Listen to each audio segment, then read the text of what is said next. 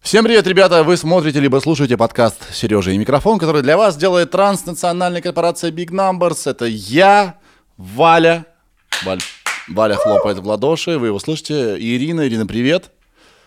Привет. И у нас сегодня в гостях врач травматолог, ортопед Василий Строганов. О чем мы только не поговорили вообще, про все виды травм. Можно ли все починить? Есть ли что-то, после чего невозможно восстановиться? Как сделать так, чтобы вы не ломались никогда? И вообще много-много-много, невероятное количество значит, информации про тело человека, о том, как оно ломается, как оно чинится. Вот такая беседа. И сейчас быстренько последнее скажу, что мы очень довольны нашей корпорацией транснациональной тем, как у нас э, значит, прошел клуб, первый выпуск клуба научной фантастики Big Numbers. Я считаю, что это вообще лучшее, что мы делали за, последнее время. Просмотры, конечно, оставляют желать лучшего. Да кому они нужны? Вот. И мы объявляем э, следующую книгу, которую будем обсуждать. Это Питер Уотс «Ложная слепота». Тут я немного рискую, потому что я понятия не имею, о чем эта книга. Мы доверились э, э, доверились совету. Просто не хочется снова брать классику, потому что вы решите, что мы только про классику говорим в научной фантастике. Все, читаем в конце февраля. В конце февраля у нас будет второй выпуск клуба научной фантастики Big Numbers в другом составе. Не те же самые люди будут. Мы их потом пригласим, тех же самых, кто, что были в первом. Но а второй выпуск будет с другими людьми. Все, спасибо, наслаждайтесь, кайфуйте от выпуска. Подписывайтесь на канал, ставьте лайк, подписывайтесь на наш телеграм-канал. Э, начинаем. Сережа, это я. Микрофон. Ну, погнали, привет. Привет. Я Сережа. Василий. Э, спасибо, что пришел. Рад, что ты меня позвал. Ну да, есть что обсудить. А, ты врач-травматолог, ортопед. Да, я заведу отделением травматологии и ортопедии. Ортопед это значит ноги? Нет, э, значит, давай так, э, травматолог, вообще сейчас э, даже стали разделять, то есть у нас очень много таких специальностей, там акушер, акушер-гинеколог, анестезиолог, реаниматолог, травматолог, ортопед. А если мы берем травматологию, ортопедию, то травматологи это ребята, которые вот по хардкору лечат всех, кого мы, там, не знаю, ДТП, угу. да, везут быстро там с мигалками, вот, переломы, связки, пороны, мышцы оторваны, все там быстро-быстро собрать. А ортопед это тот человек, вот человек травму получил, его собрали, и потом через годы у него начинаются проблемы. У него начинается артроз, у него начинаются там посттравматические какие-то истории, и вот этим занимаются уже ортопеды. То есть мы, ортопед, э, человек, который лечит именно э, результат травм в прошествии. То есть это заболевания, связанные с прошлыми травмами, это могут быть какие-то перегрузочные истории, Угу. Любая там, например, почему вот детский ортопед, да, человек, который оценивает осанку. Потому что вот у ребенка, да, это все в детстве уже формируется неправильный там паттерн ходьбы, э, он неправильно стоит, и это все в будущем приведет э, человека к болевым синдромам. И вот этим занимается в целом ортопед. То есть и, последствия травм. Да, ортопеды лечат последствия травм. Знаешь, у нас тут есть традиция писать в комментариях, что ведущий не подготовился, и ведущий тупой. Вот. Я сейчас сказав, что это про ноги... Я думал, что мне, мне надо написать. Ты тоже можешь писать. Прямо сейчас можешь сказать. Почему я сказал, почему я подумал про ноги? Это очень частое заблуждение, и вообще считается, что почему-то так э, люди, когда приходят, мне это тоже регулярно говорят, а, ну вы ортопед, я прочитал, вы еще стопы мои посмотрите. Вот это вот. стандартно. Ну, подологи, на самом деле, называются у нас. У нас прям есть люди, которые стопой занимаются. Подологи? Да, подологи. Вообще не ортопеды. Ни разу. Нет, это часть ортопедии. Это просто вот именно а, сейчас все более и более узкие специалисты. То есть э, есть люди, которые... Причем я могу сказать, что в России еще более-менее широко. Если мы берем Европу и Штаты, то там есть люди, которые занимаются одним суставом всю жизнь. То есть они берут и работают только с коленом. Ну, вот. Ну, и... кстати, колено. Да. Слушай, я хотел тебя спросить, а, как ну, именно на твоем опыте, какая частая травма с последствиями чего к тебе чаще всего идут? Ну вот как раз э, я занимаюсь очень активно лечением коленных суставов, поэтому я очень много э, оперирую по поводу разрыва передней крестообразной связки. То есть, То есть получается, это не совсем корректный вопрос, потому что твоя специализация это колени, поэтому к тебе идут с коленями чаще. Да. Не совсем на свете. Нет, ко мне все-таки уже избирательно идут, потому что я все-таки себя определенным образом позиционирую mm-hmm. в социальных сетях, и люди знают, и какой-то ну, тропинка уже из определенных людей сформирована. Я занимаюсь вообще крупными суставами. То есть я а, не так заузился, что я прям только коленкой занимаюсь. Я занимаюсь практически всеми крупными суставами. То есть это и колено, и тазобедренный, и плечевой сустав, и в каком-то объеме это и голеностопный сустав, и э, локтевой. Но в большей степени у меня плечо, колено, тазобедренный. Um у меня вот страх есть перед старостью, что у меня будут очень плохие ноги. Знаешь, у меня есть утренняя скованность такая штука. Я ага, встаю и такой, о, вот примерно 80 так будет, только не по утрам, а всегда. И э, ты можешь мне сказать, в чем залог, как тебе кажется, э, долголетия, вот скажем, колена? У меня тут вообще есть теория целая Давай. на этот счет. А, тут момент какой, то есть у тебя сейчас, вот если мы конкретно твой случай разбираем, то есть ты сейчас активно тренируешься и достаточно часто там играешь тот же баскетбол. Да. А, у ребят, которые играют в баскетбол, есть перегрузка определенного отдела коленного сустава, это разгибательный аппарат. Это там, где квадрицепс, большая вот эта наша мышца на бедре, угу. вот, четырехглавая мышца крепится к коленной чашке, надколенник мы его называем, и к собственной связке надколенника. Вот есть такое прям в ортопедии понятие колен прыгуна мы его называем, угу. это когда воспаляется собственная связка надколенника. То есть это вот э, от коленной чашки вниз, которая вот идет угу. структура, ну вот, она начинает воспаляться или, воспаля... или болит именно сам надколенник. И тут понятное дело, что а, в определенном возрасте... Она начинает воспаляться, потому что не успевает восстановиться. Да, это первое. А во второе, это то, что а, практически никто не занимается определенным ЛФК. То есть для того, чтобы тебе застабилизировать эту область, есть определенные группы мышц, которые тебе надо тренировать, и они у тебя в баскетболе вообще не работают тебе надо отдельно с ними работать, тренировать есть, их. А, подожди, то есть как бы в противовес этой, они эту мышцу расслабляют, правильно? Ну, да? они будут забирать нагрузку, скажем так. Да, да, да, да. Они будут с нее забирать нагрузку, и, в общем-то, ты, она у тебя будет уже работать не постоянно, а в какие-то моменты она будет отдыхать. Да, действительно, и, в общем, они ее будут разгружать, и в целом она будет меньше воспаляться. Хорошо, ты сейчас говоришь про спорт. Но, а если не про спорт? Угу. Потому что я вообще одну вещь понял, что если не заниматься э, активностью, да, движением, а организм очень плохо на это реагирует. Мы конечно, должны двигаться, да? Конечно, То есть ему да. на, это естественная потребность и вообще как бы в принципе принцип работы нашего тела, что оно должно двигаться, тогда оно работает хорошо. Если ты занимаешься слишком много спортом, это тоже плохо. Ты изнашиваешь организм. Нужно как бы идеально заниматься спортом и идеально отдыхать. Вот, видишь, ты сам уже пришел к этому да? моменту. Я когда объясняю э, пациентам о том, что у меня болит там сустав, люди приходят и говорят, а, я им объясняю, что здоровье сустава это как э, если ты идешь по узкой тропе, у тебя вправо обрыв и влево обрыв. То есть лево это если я не двигаюсь, что угу. будет происходить, то есть у тебя тоже будет разрушение, у тебя будет плохое кровоснабжение сустава, и хрящ будет тоже разрушаться. И вправо тоже обрыв, если ты будешь постоянно тренироваться в такой активности, что ты будешь, у тебя когда процессы разрушения, то есть воспаления будут превалировать над процессами регенерации, у тебя будет постоянно болевой синдром. Вот, поэтому очень важно, чтобы ты правильно, хорошо восстанавливался. Что это? Это сон, это определенное э, питание, тебе надо поддерживать определенный уровень белка в организме, это определенные сапплементы, то есть такие как э, витамин D, например, самый банальный, и омега-3, и уровень гормонов, кстати. Уровень гормонов? Да, половых гормонов очень важен. Но это, опять же, за счет сна, еды можно набирать. То, То есть, если у меня тестостерон зашкаливает, у меня будет все нормально? А, да, ты будешь очень быстро восстанавливаться. Mm-hmm. Вот, если у тебя будет э, высокий тестостерон и общий свободный, действительно, это говорит о том, что тебе гораздо меньше времени нужно на восстановление. Окей, смотри, какая штука. Я в прошлом году переломал все свои пальцы. Мне а, рассказывали эту тему. Да. Причем, э, видишь, я люблю кольца. Ага ровно в три раза меньше колец стало налезать на меня. То есть у меня буквально, кроме больших пальцев, каждый палец был переломан и опух. И у меня тут как бы двух, из двух частей, значит, вопрос. Ну, и, ладно, сейчас не надо не запутаться. Значит, э, я сначала думал, что это я разучился играть в баскетбол. Uh-huh. А потом понял, что я просто буквально хрустальный. Я просто хрустальный. И начал думать, почему так. То есть реально, я ловлю мяч, и у меня палец в другую сторону смотрит. Вот просто. Я тут э, на игре просто всех шокировал. У меня палец просто вывернулся в другую сторону. Я подошел к врачу, говорю, можете меня вправить? Он говорит, нет, мне страшно. Я подошел к другому, он говорит, ты готов? Я говорю, да. Он хып, примотал к другому, и я пошел дальше играть. Так вот, я начал думать, почему так? Потом пошел, сдал анализ.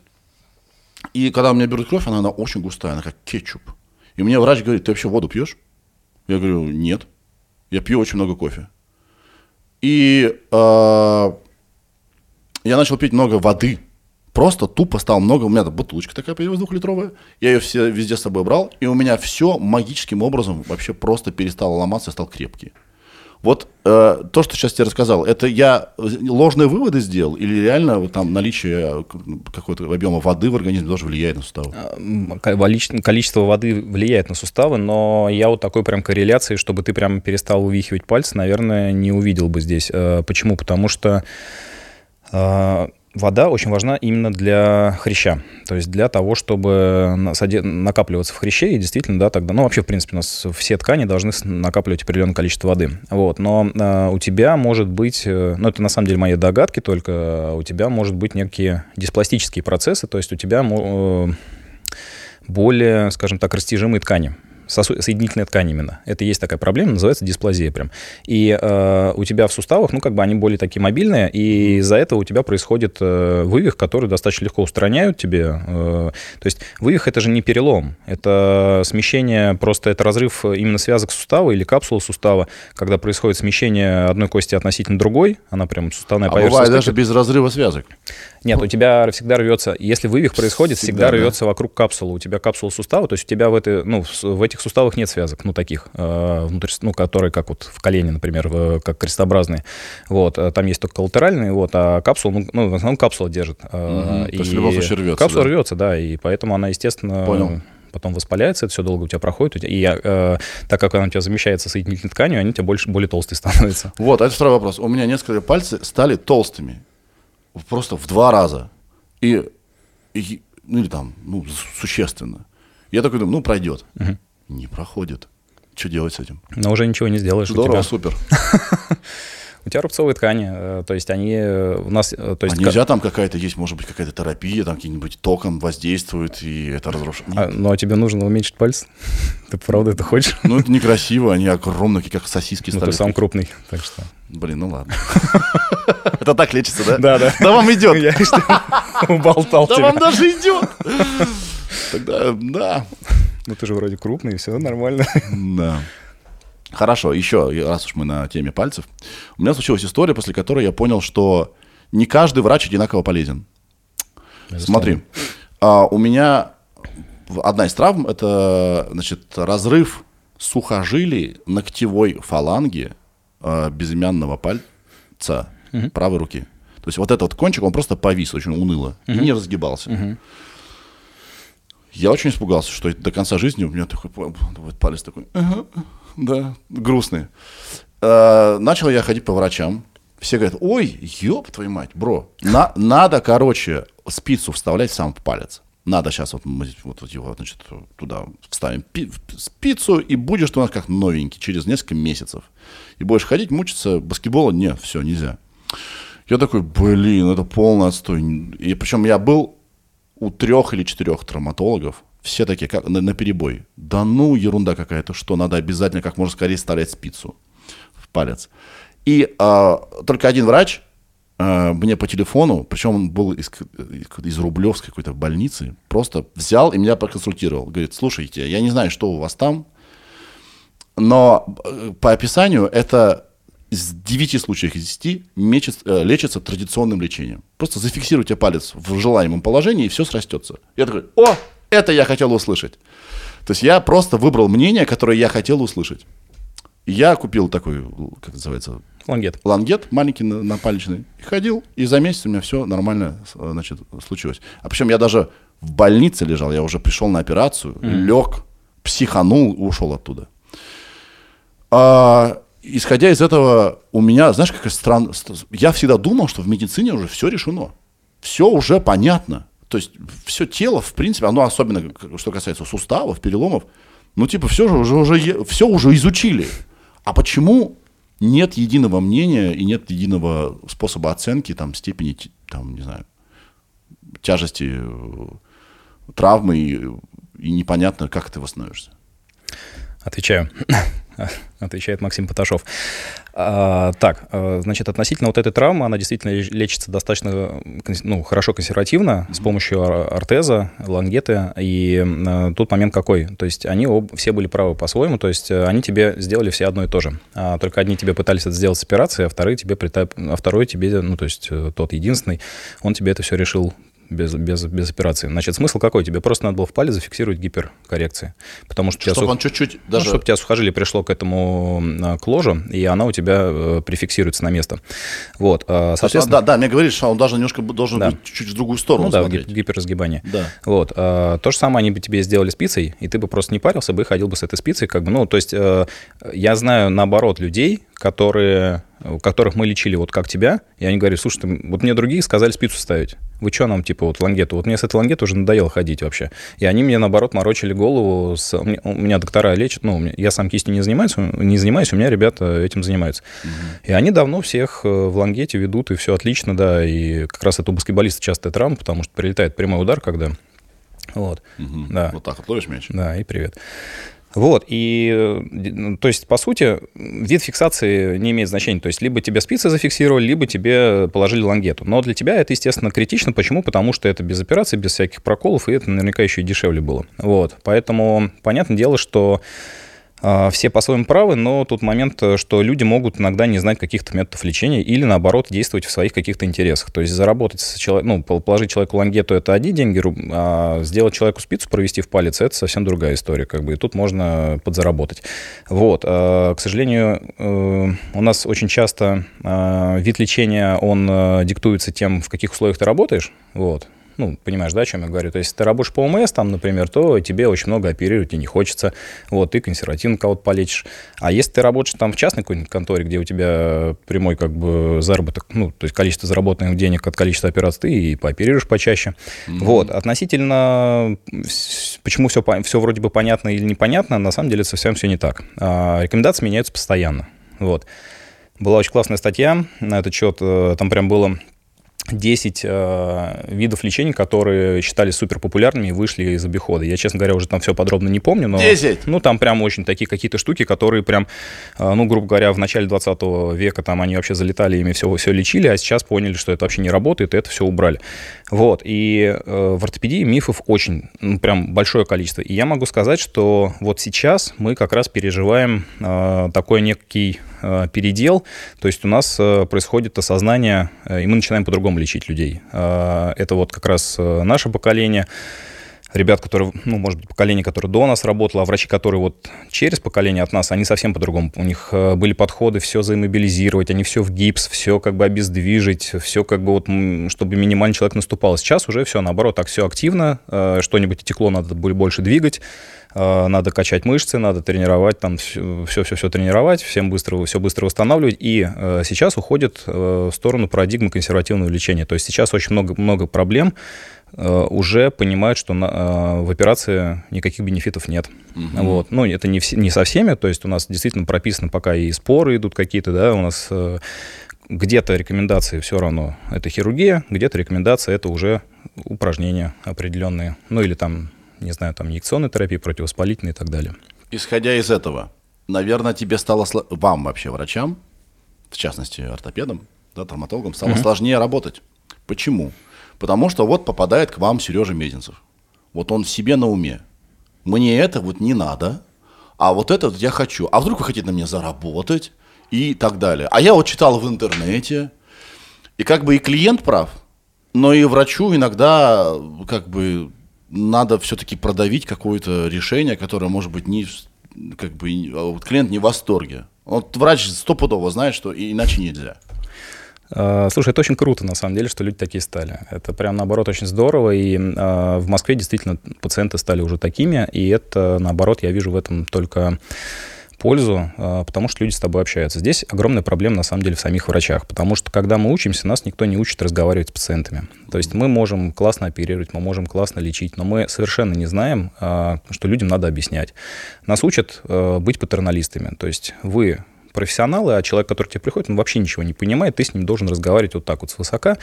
И я всегда говорю, что в Москве очень легко конкурировать, потому что я один из тех врачей, который вот старается разжевать своему пациенту, и мы с ними сидим, и мы, я им объясняю. Я вижу, что они понимают мою логику, и как раз ортопедия, она очень логичная. То есть она, это как инженерия. То есть ты просто спокойно человеку все объясняешь. Там не надо никаких там суперзнаний, если тебе вот все простым языком объясняют. Ты, ты понимаешь, что от тебя хотят, и ты сам можешь принять решение, делать тебе или нет. И я всегда людям объясняю э, за и против одного вида лечения, и я, более того, и очень часто предлагаю два вида лечения. То есть я прям говорю, мы можем попробовать вот так, вы сейчас там занимаетесь реабилитологом, если у вас функция не восстанавливается, я вам нужен. Если функция восстанавливается, я вам не нужен, все, до свидания, там вы лечитесь. Меня, например, любят точно потому, что я типа тот доктор, который лишнее не, не будет оперировать. Не давит. Да. Угу. Вот. И я, наоборот, очень комфортно себя чувствую в отношении таких пациентов. Мне нравится, что люди читают, знают. Для меня, наоборот, я очень много раньше работал в, э, ну, по квотной программе, то есть мы работали, к нам приезжали люди с регионов, и вот это было для меня страшно, потому что человек, которому меняли суставы, вот просто представь, да, замена сустава, это большая операция, то есть тебя разрезают, там... Замена сустава? Ну, ну да, тазобедренный сустав, ну вот бабушкам делают, да, там у них коксартроз, там, то есть артроз тазобедренного сустава, а, прям отпиливают головку, ставят там чашку, ставят головку металлическую и все зашивают, как бы человек ходит. Вот, ну, шейки ломают, бабульки тоже уже в определенном возрасте ничего не сделаешь, что протез надо ставить. Вот, сейчас протезируют, и, ну, практически все суставы протезируют. Вот.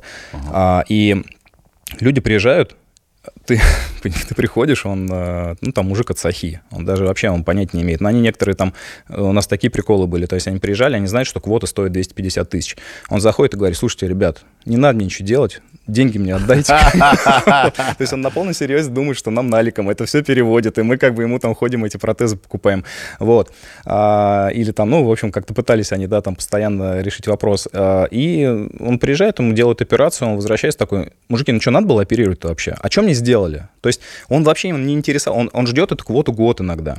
Он даже не интересуется, что с ним вообще сделали и как ему из этого всего восстанавливаться. Но ну, это... он просто знает, что врачи э, им виднее. Вот это страшно, наоборот. То есть человек в принципе не интересуется своим здоровьем. И э, здесь такой момент есть. Э, Uh, у нас есть термин такой, господи, сейчас вот из головы вылетело, uh, значит, комплайентность пациента. Это то, насколько мы оцениваем, это насколько человек будет вообще вовлечен в процесс, в процесс себе, восстановления себя. То есть и, и, и наоборот, очень, я когда даже вот там делаю операцию, у меня много операций, которые я делаю спортсменам, и я понимаю, что их, ну вот связка порвана, да, крестообразная, но вот приходит ко мне женщина, которая в жизни спортом не занималась. Я понимаю, что она не будет восстанавливаться после этой операции. А тут 50% это то, как она мышцы накачает.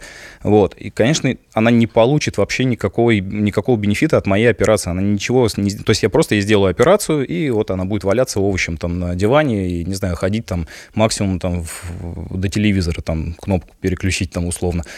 Понятное дело, что ей эта операция не нужна, и я ее могу и так без операции восстановить, но на такой уровень. Если же там Серега Месяцев ко мне придет, скажет, хочу баскет рубиться, да, там, ну, ну вот меня травм, тогда, конечно, мы будем по-другому разговаривать. Ну, да, я буду я... вовлечен, я буду Конечно, у тебя будет задача определенная, ты будешь к этому всему относиться, ты будешь готовиться до операции, ты будешь э, пере, перенесешь операцию и будешь рубиться, сразу пойдешь в зал и будешь восстанавливаться после операции. Это очень важно. Угу. Поэтому, наоборот, страшно, когда люди не знают, они не хотят и неинтересны про свое здоровье. Это сложнее с такими людьми работать работать. А, вернемся к, скажем, к ногам, да?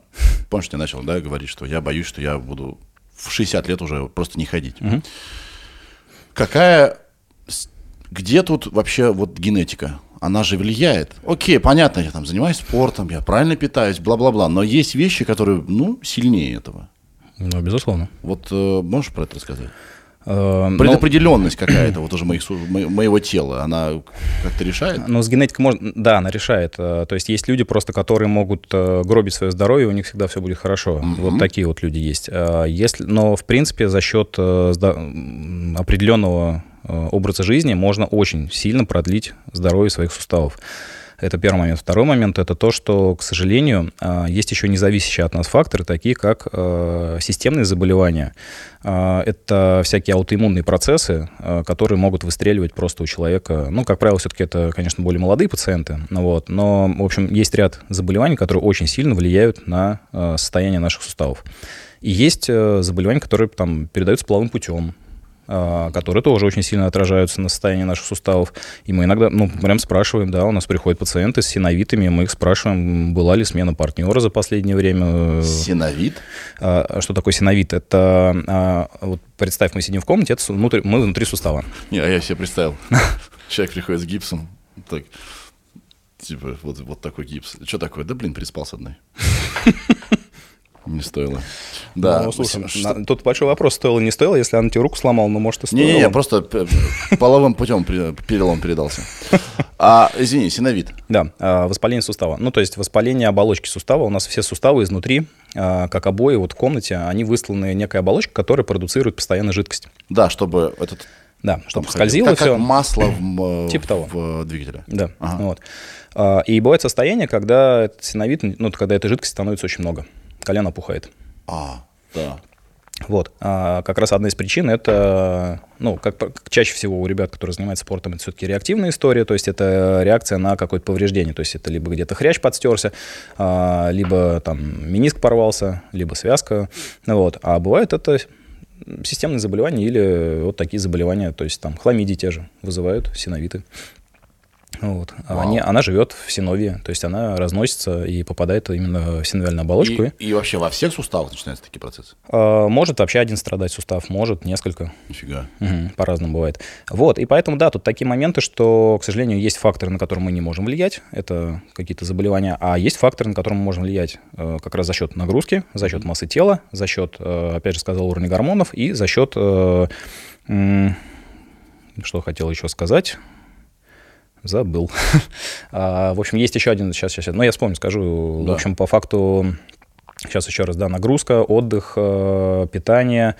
Да, вот питание еще очень важно. То есть э, это именно есть у нас э, провоспалительная еда, да, то есть которая, наоборот, провоцирует воспаление сахара, это mm-hmm. мучное, это определенные овощи, э, и на самом деле очень жареное, копченое, вот, это наоборот может усиливать воспаление в тех же суставах. Ну, вот. С ума сойти. За этим тоже надо следить, да. Да, вау.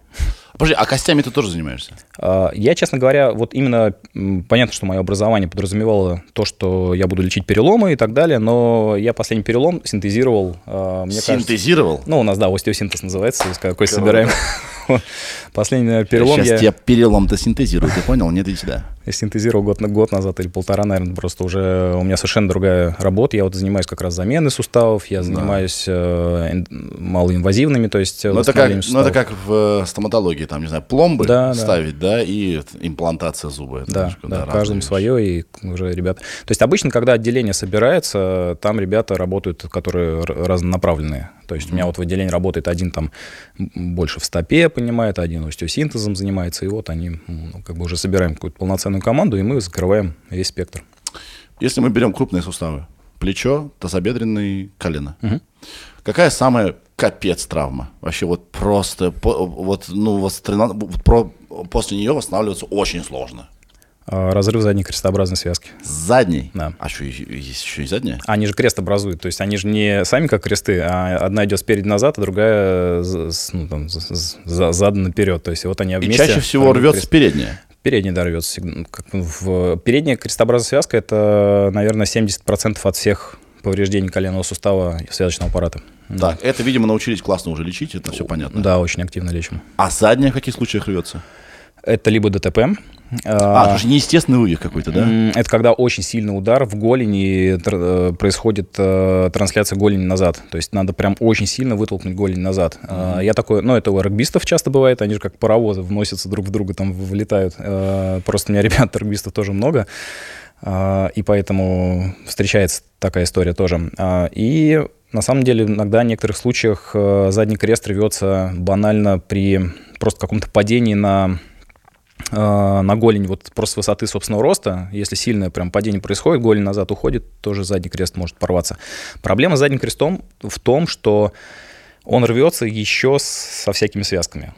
И это обычно не э, изолированная травма, то есть mm-hmm. рвется не... Вот передний крест, он очень может э, достаточно, ну, там, достаточно изолированно порваться, если так можно выразиться. То есть порвали передний крест, ну, там миниск еще внутренний, как правило, страдает, и это легко все лечится все, вопросов нет. А вот задний крест, он может повреждать ряд структур, который, к сожалению, действительно требует очень серьезной операции и очень серьезного тяжелого восстановления. Типа бицепс бедра, там, да? Нет, как? А, есть такое понятие, как э, постериолатеральный угол. Это задний наружный угол в коленном суставе. Это ряд э, связок, сухожилий. Э, это там сухожилий подколенной мышцы, это да. наружная связка латеральная, капсула рвется. Потом есть там синдесмоз между малоберцовой и большеберцовой костями, он тоже рвется. В общем, там куча всего рвется, и вот у человека просто появляется такая хроническая нестабильность. Есть и хорошие новости. Заднюю крестообразную связку, если ее быстро поймать, диагностировать вот прям сразу, там буквально в, в течение недели, если понять, что разорван задний крест, его можно лечить консервативно. У меня вопрос, а что, можно не понять, что у тебя такая серьезная травма? Ну, некоторые люди не доходят, некоторым людям неправильно ставят диагнозы. Угу. То есть до сих пор есть проблема, что люди не понимают, что надо быстро МРТ сделать. Угу. Вот, и они ходят, э, им надо вот сказать, что надо... Ну, и более того, проблема в том, что не все врачи понимают, что надо ему назначить МРТ. Назначают рентген, говорят, все, у тебя там хорошо. На рентгене... Кости не сломаны. Да, кости не сломаны, все, иди, все классно. Вот, а у тебя порваны связки. И, и привет, и надо как бы делать МРТ в любом случае. А, и тут уже начинается... Ну, просто обычно какой-нибудь гипс просто наложат, а надо определенную лангету наложить. Там, в общем, правило, там надо голень как раз вперед выталкивать. И есть такие уже ортезы, которые выталкивают голень вперед. И все, и рубцуется достаточно хорошо при правильном восстановлении, очень даже хорошие результаты. Связка сшивается между собой, да, в таком случае? А задний крестообразная? Да. А, нет, сейчас вот именно внутри, внутрисуставные связки делают их пластику. То есть, это как? А, это замещение. То есть а, делают ну, вместо связки ставят трансплантат связки. Пружинку?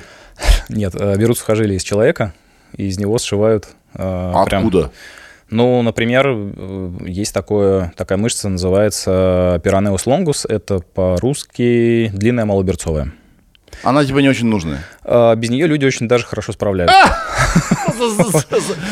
Природой задумана запчасть. Но, скажем так, у нас на самом деле э, очень, у нас очень много всего в организме, что э, компенсируется. То есть э, я могу сказать, что вот плечевой сустав, да нет, на самом деле вообще вся система у человека прям вот есть четко абсолютно дублирующие системы. То есть если у тебя выходит из строя одна, то у тебя вот с мышцами на самом деле точно работает, потому что если ты порвешь себе там заднюю поверхность, да, там надорвешь мышцу какую-то, вообще вообще можно не горевать, тебя там, э, ну, смотря какая мышца, но у тебя там дублирующих систем много. И а, если ты рвешь там, не знаю, там полусухожильную мышцу, то бицепс твой будет справляться прекрасно, mm-hmm. вот, и без всяких операций. И берут вот эту вот ненужную, не особо нужную организму э, сухожилию и э, пришивают с помощью нее склеивают? Как а, нет, не, скле, не склеивают. А, значит, для того, что тебе надо прикрепить связку к косточке. А, как мы это можем сделать? То есть, а, ну, а при... погоди, угу. а вопрос-то ведь в чем? В том, что она не посередине порвалась, она оторвалась от от кости. Она может рваться от кости. Как правило, если мы говорим про а, задний крест, мы про какой сейчас лучше рассказать? Задний. Про, про задний. Да. А, про за, задний крест может, как правило, он может рваться и на протяжении, то есть он может посередине рваться, но он, как правило, рвется от э, большеберцовой кости, от нижней. То есть от большеберцовой. У основания прям. Да, вот отсюда отрывается, как бы, то есть он вот так идет, угу. вот, и он отсюда отрывается и все, нога не держит, как бы, то есть он начинает болтаться. Но это, я повторюсь, э, с задним крестом очень хорошая опция, что он лежит в огромном количестве тканей, и просто правильное положение и мобилизация дает возможность э, эту связку просто дождаться рубцевания. И там формируется уже, может быть, не так красиво, но вокруг просто огромное количество рубцов, и они, в общем-то, ногу нормально держат. И человек потом включает э, динамический стабилизатор этой мышцы и нормально функционирует. Вот с передним крестом там больше проблем, потому что он лежит э, отдельно от всего, то есть он в пространстве просто лежит. И вот он отрывается от бедра, и максимум, что он может, он может упасть на заднюю крестообразную связку и к ней прилипнуть. Oh. Вот, да. И он свою функцию выполнять уже не будет. Uh-huh. Вот. И вот с, с этой, с передним крестом как раз э, история в том, что надо ее восстановить. Как нам ее прикрепить к косточке? Э, для того, чтобы она росла, крепко держалась в кости. Мы ее вот так вот пришить, приштопать к кости не можем. Ну, то есть мы можем, у нас есть, э, шов связки делают, но когда только в самый вот ранний тоже момент ловят, а, делать пластику, значит, тебе приходится сделать костные каналы, прям вот цилиндрические костные каналы, и в них продеть связку. Угу. И у тебя со временем, ну и там зафиксировать либо винтами, либо там пуговицами специальными. И у тебя, а кость, она у тебя регенерирует. И да. она начинает зажимать связку, и потом она ее в цилиндрах в этих держит. Круто. Вот. В общем, так. Вообще, я, знаешь, тут э, позадумался, наш организм, блин, самовосстанавливается. Да, Это да. так круто. Вау. А самовосстановление, оно, естественно, с возрастом, оно угасает. К сожалению, да. Э, Где вот эта вот пограничная черта? Какой возраст? А, Есть прям уже исследование, считается, у нас старение начинается в 45 лет. 45 лет уже начинается старение. а Тебе, тебе сколько? Со- 40, 41. Я еще так молод. Еще можно рвать и и рвать связки. Еще три сезона отфигачишь. Да. А вот смотри, у меня вот к тебе вопрос. Прости, это вообще не по твоей специальности, нахрен. Но мне интересно, вдруг у тебя есть э, на этот счет мнение. А я очень поздно начал заниматься спортом. После 30. До этого, ну, это были... У меня не было базы, фундамента. У меня очень слабые ноги в плане мышц. Они прям... И даже если до какого-то результата до- достигаю, и не хожу, скажем, две недели, все. Это не было этих трех месяцев интенсивных занятий. Я хочу поставить себе цель данчить очень уверенно. То есть я хочу прыгать. Я консультируюсь со всеми этими ребятами, данкерами, чуваками, которые играют там и вообще учат прыжку. Они говорят, ну, надо просто прыгать. Прыгай, и организм поймет, что, значит, надо, плюс есть какие-то там упражнения и так далее. Как ты считаешь, насколько обречена моя затея? А это же взрыв, это взрыв мышцы, да, некий объем мышечный, чтобы этот взрыв был более сильным, э, вот. Насколько может бросить это и вообще по- похоронить эту идею э, просто с двух рук, с шага данчить? Ну, здесь момент какой. То есть, э, слушай, а ты вот по телосложению э, ребят, которые данчат, они такие же крупные или нет? Или это вообще не Всегда играет пора- роли? Все Вообще разные, да? все по-разному. Мгм. Мне просто казалось, вот, вот когда я смотрел вот это выступление на, сейчас на лиге, там ребята такие достаточно сухие были все и не очень крупные как будто бы. Да, чем меньше ты весишь, тем легче тебе прыгать. Да. Но вот просто это все взаимосвязано. Я, я к чему веду? То есть э, в теории это возможно, да, то есть э, накачать свои мышцы, там, ну, то есть сделать им такое а, силу сокращения, чтобы они тебя выбрасывали достаточно, ну, причем ты рослый, да, тебе не надо прям, а, чтобы они, не знаю, там, что ты на 3 метра прыгал, да, тебе, в общем-то, они не сильно должны вытолкнуть, тебе этого хватит. Но а, тут момент, опять же, э, то, сколько ты сейчас можешь тренироваться. Вот Постоянно, all the time. это не с твоим временем связано, а с получением травм. Вот. С То есть, восстановлением. да, вот. То есть у тебя сейчас, к сожалению, все-таки тебе нужно больше времени на восстановление, и понятное дело, что ты э, будешь, если ты будешь испытывать болевые синдромы регулярные, да, то тебе надо будет разбираться, что-то еще включать какой-то компенс- компенсаторный механизм для того, чтобы, во-первых, эту боль ослабить, и надо выстроить правильный режим. Я тебе больше скажу, что э, не всегда больше тренировок это лучше. Мгм. То есть, возможно, что тебе вообще подойдет немножко другой режим, да, действительно прыгать там, э, пообщаться с э, ребятами ЛФКшниками, чтобы тебе э, объяснили еще определенный УФП, чтобы тебя не получать травму передней поверхности бедра. Вот. а, И тогда ты сможешь составить себе программу, и, в принципе, ты сможешь прогрессировать. Поэтому, в принципе, я считаю, что твоя затея, она не обречена на неудачу. Вот. Но от тебя, тебе надо будет работать с головой, то есть тебе надо прям все это хорошенько продумать. Да, надо себя слуш- слушать, во-первых. Да, то есть да, понимаю, через что- боль, вот да, через боль При том, при том, что история. чуваки, которые вот эти ЛФКшники, они э, пишут, что если ты прыгаешь постоянно, у тебя начинают болеть мышцы. И это надо перетерпеть. Вот как понять, вот э, хорошая боль, плохая боль? Вот, э, да нет хорошей боли. Э, вся боль, она плохая, и это, ну, как я всегда говорю, что боль — это наше благослов- благословение. То есть, э, если бы у нас не было боли, мы бы умерли бы все, не знаю, там, в возрасте э, 10 лет просто, и вообще не понимали бы, что нам угрожает, а так у нас хотя бы опыт есть определенный, и мы себя можем где-то перетормозить. То есть боль А. это сигнал, Конечно. некий сигнал, Да. что что-то идет не так. Да. А, Здесь есть момент такой, что а, тебе очень важно значит, э, построить... Сейчас, вот меня опять, вот что-то мне Я тебя кажется, сбил ты тебя. меня сбил, да. У меня была мысль какая-то интересная. Я... а, Отпусти, она придет. Хорошо, Просто отпусти. хорошо, давай. Пока вот о чем поговорим. Ты говорил про вес. Мгм. Я на самом деле много вешу. Я, у меня рост метр девяносто пять, а вешу я 108. Мгм. Ну, мне кажется, это считается же как, типа, если бы я весил 90, скажем, там, 6-7, это было бы, типа, мой оптимальный вес. Но я тогда буду вот такой дрищ.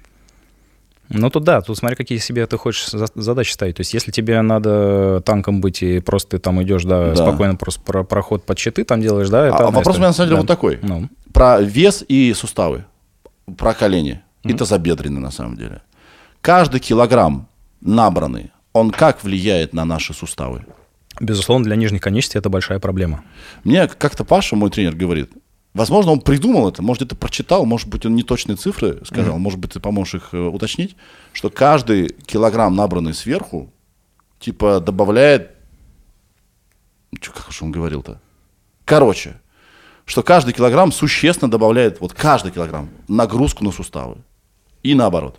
Ну, тут таких цифр точно мы не проведем, да, сколько там, какое давление там, я, я, точнее их не знаю, этих цифр точно, А, но есть очень классная книга на этот счет, «Тренировочный вес» называется, и там прям ребята очень круто это все рассказывают относительно того, что они бегают, там есть дорожки, которые снижают тебе, ну, то есть там ремни какие-то подвесные э, вешают на тебя, и вот он, например, человек там приходит, он тоже там, например, он весил там 80 килограмм, ну, для бегуна достаточно много, А, и они его начинают разгружать, и просто буквально у него снижение веса на, на 10 э, процентов, например, условно, ему дает просто неверо- невероятный результат. Он прям сразу на- настолько легче бежит, он время свое улучшает в разы. Да, я вспомнил, кстати, что я хотел сказать относительно э, нагрузки. Вообще, сухожилия, они очень, очень интересно устроены. А Сухожилия не любят взрывную работу.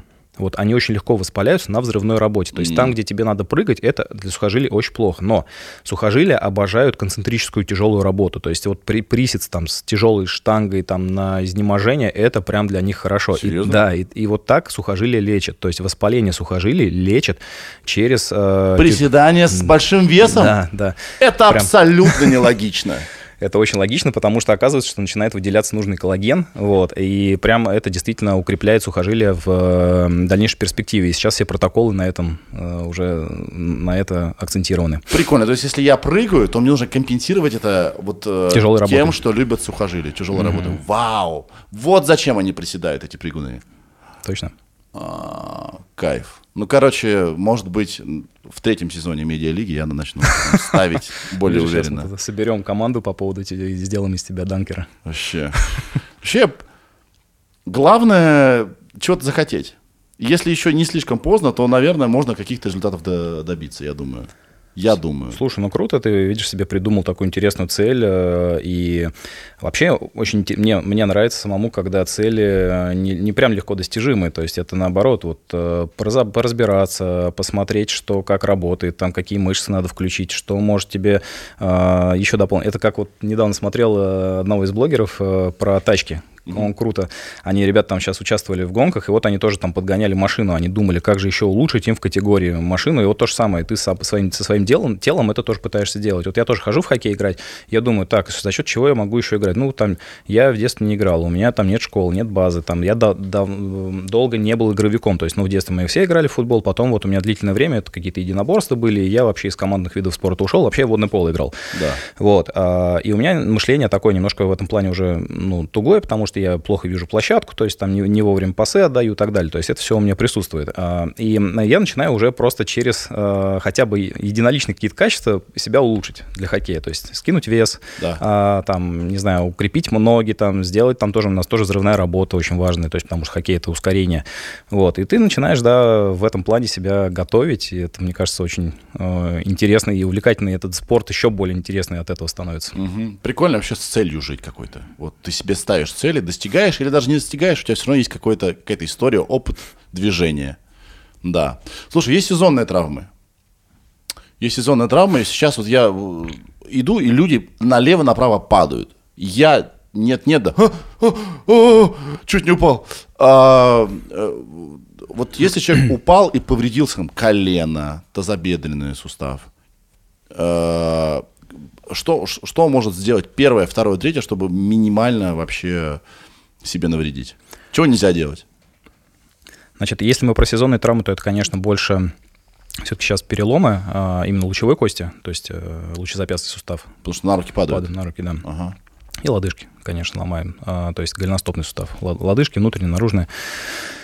А, Что сделать? А, Если это перелом, то тут, конечно, уже, если это нижняя конечность, конечно, вставать на перелом. Ну, тут как понять, да, сразу перелом, не перелом? Наверное, сразу Ну, человек, кстати, как понять, что у тебя? человек без подготовки, он не сразу поймет, что у него что-то сломалось до поры до времени. Как, какие признаки вообще э, перелома? Это деформация конечности, то есть, да, у нас когда там в неестественную позу куда-то там э, изогнулся сустав или конечность, Вот это да. Типа все говорит, хорошо. Не-не-не-не. Что-то у нас тут мигает. Ладно, не, Душ- душнило. не обращаем внимания. А, И а, если мы говорим, да, если мы говорим, и звук крепитации, то есть вот это вот звук какого-то треска, смещения там косточки о косточку, трения, вот это, наверное, то, что мы можем заподозрить за а, перелом. Также, конечно, будет большая гематома в этой области, которая тоже не сразу прям выскочит, она может, ну, то есть появится, она через какое-то время может появиться. Но, тем не менее, то есть... э, вот, наверное, основные признаки такие, которые вот для обывателя будут понятны, что перелом. И вот если это перелом нижней конечности, то тут точно не надо спешить вставать.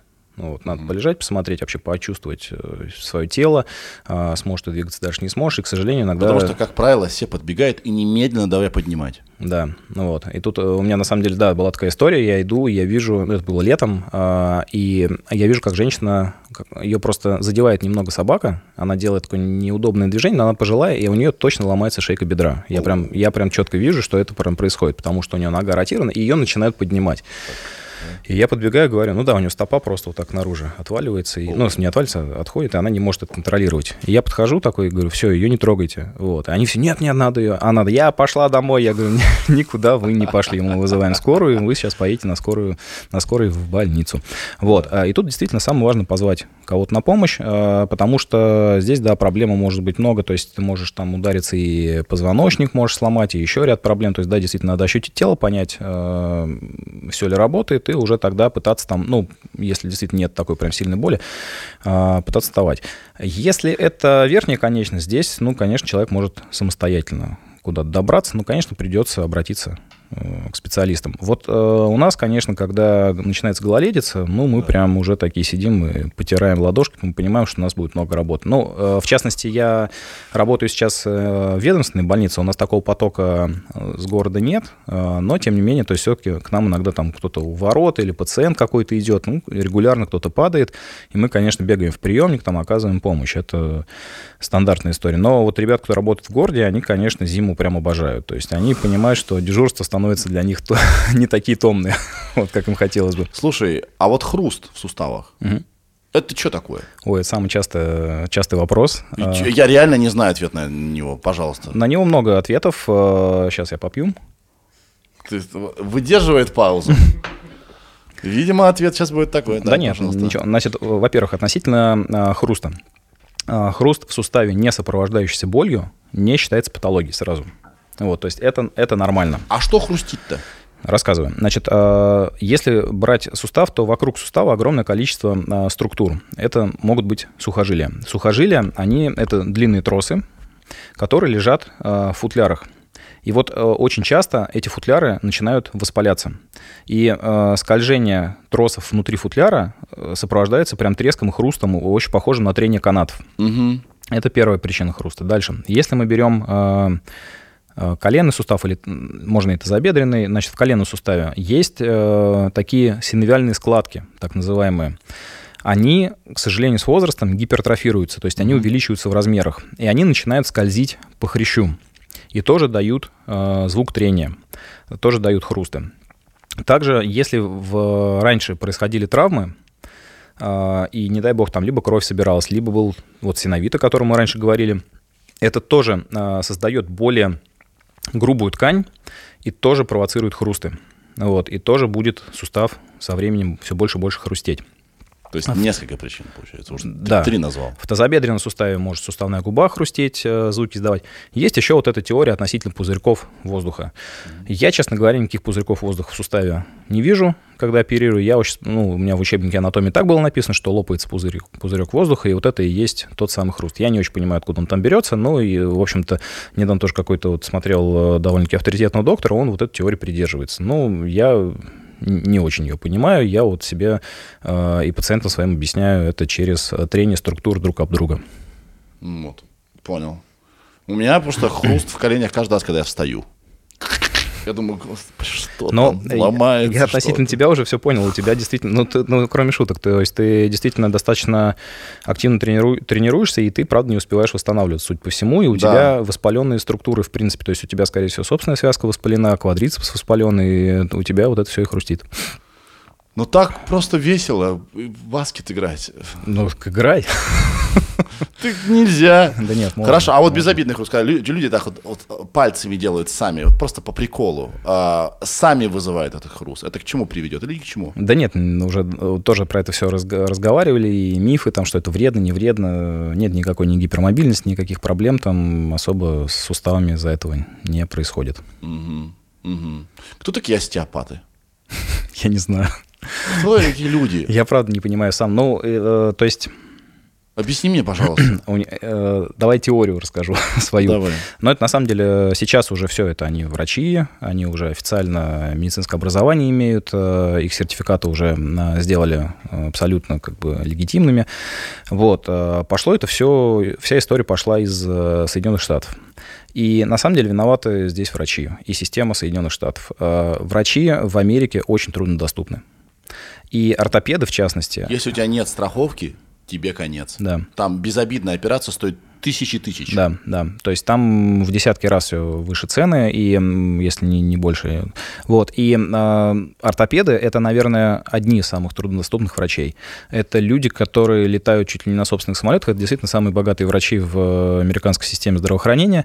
А, и к ним действительно очень сложно попасть. И вот мне кажется, что на фоне э, их недоступности появились такие ребята для э, не очень богатых людей, которые, в общем-то, заме- заменили. Более того, они еще и консервативно все лечат.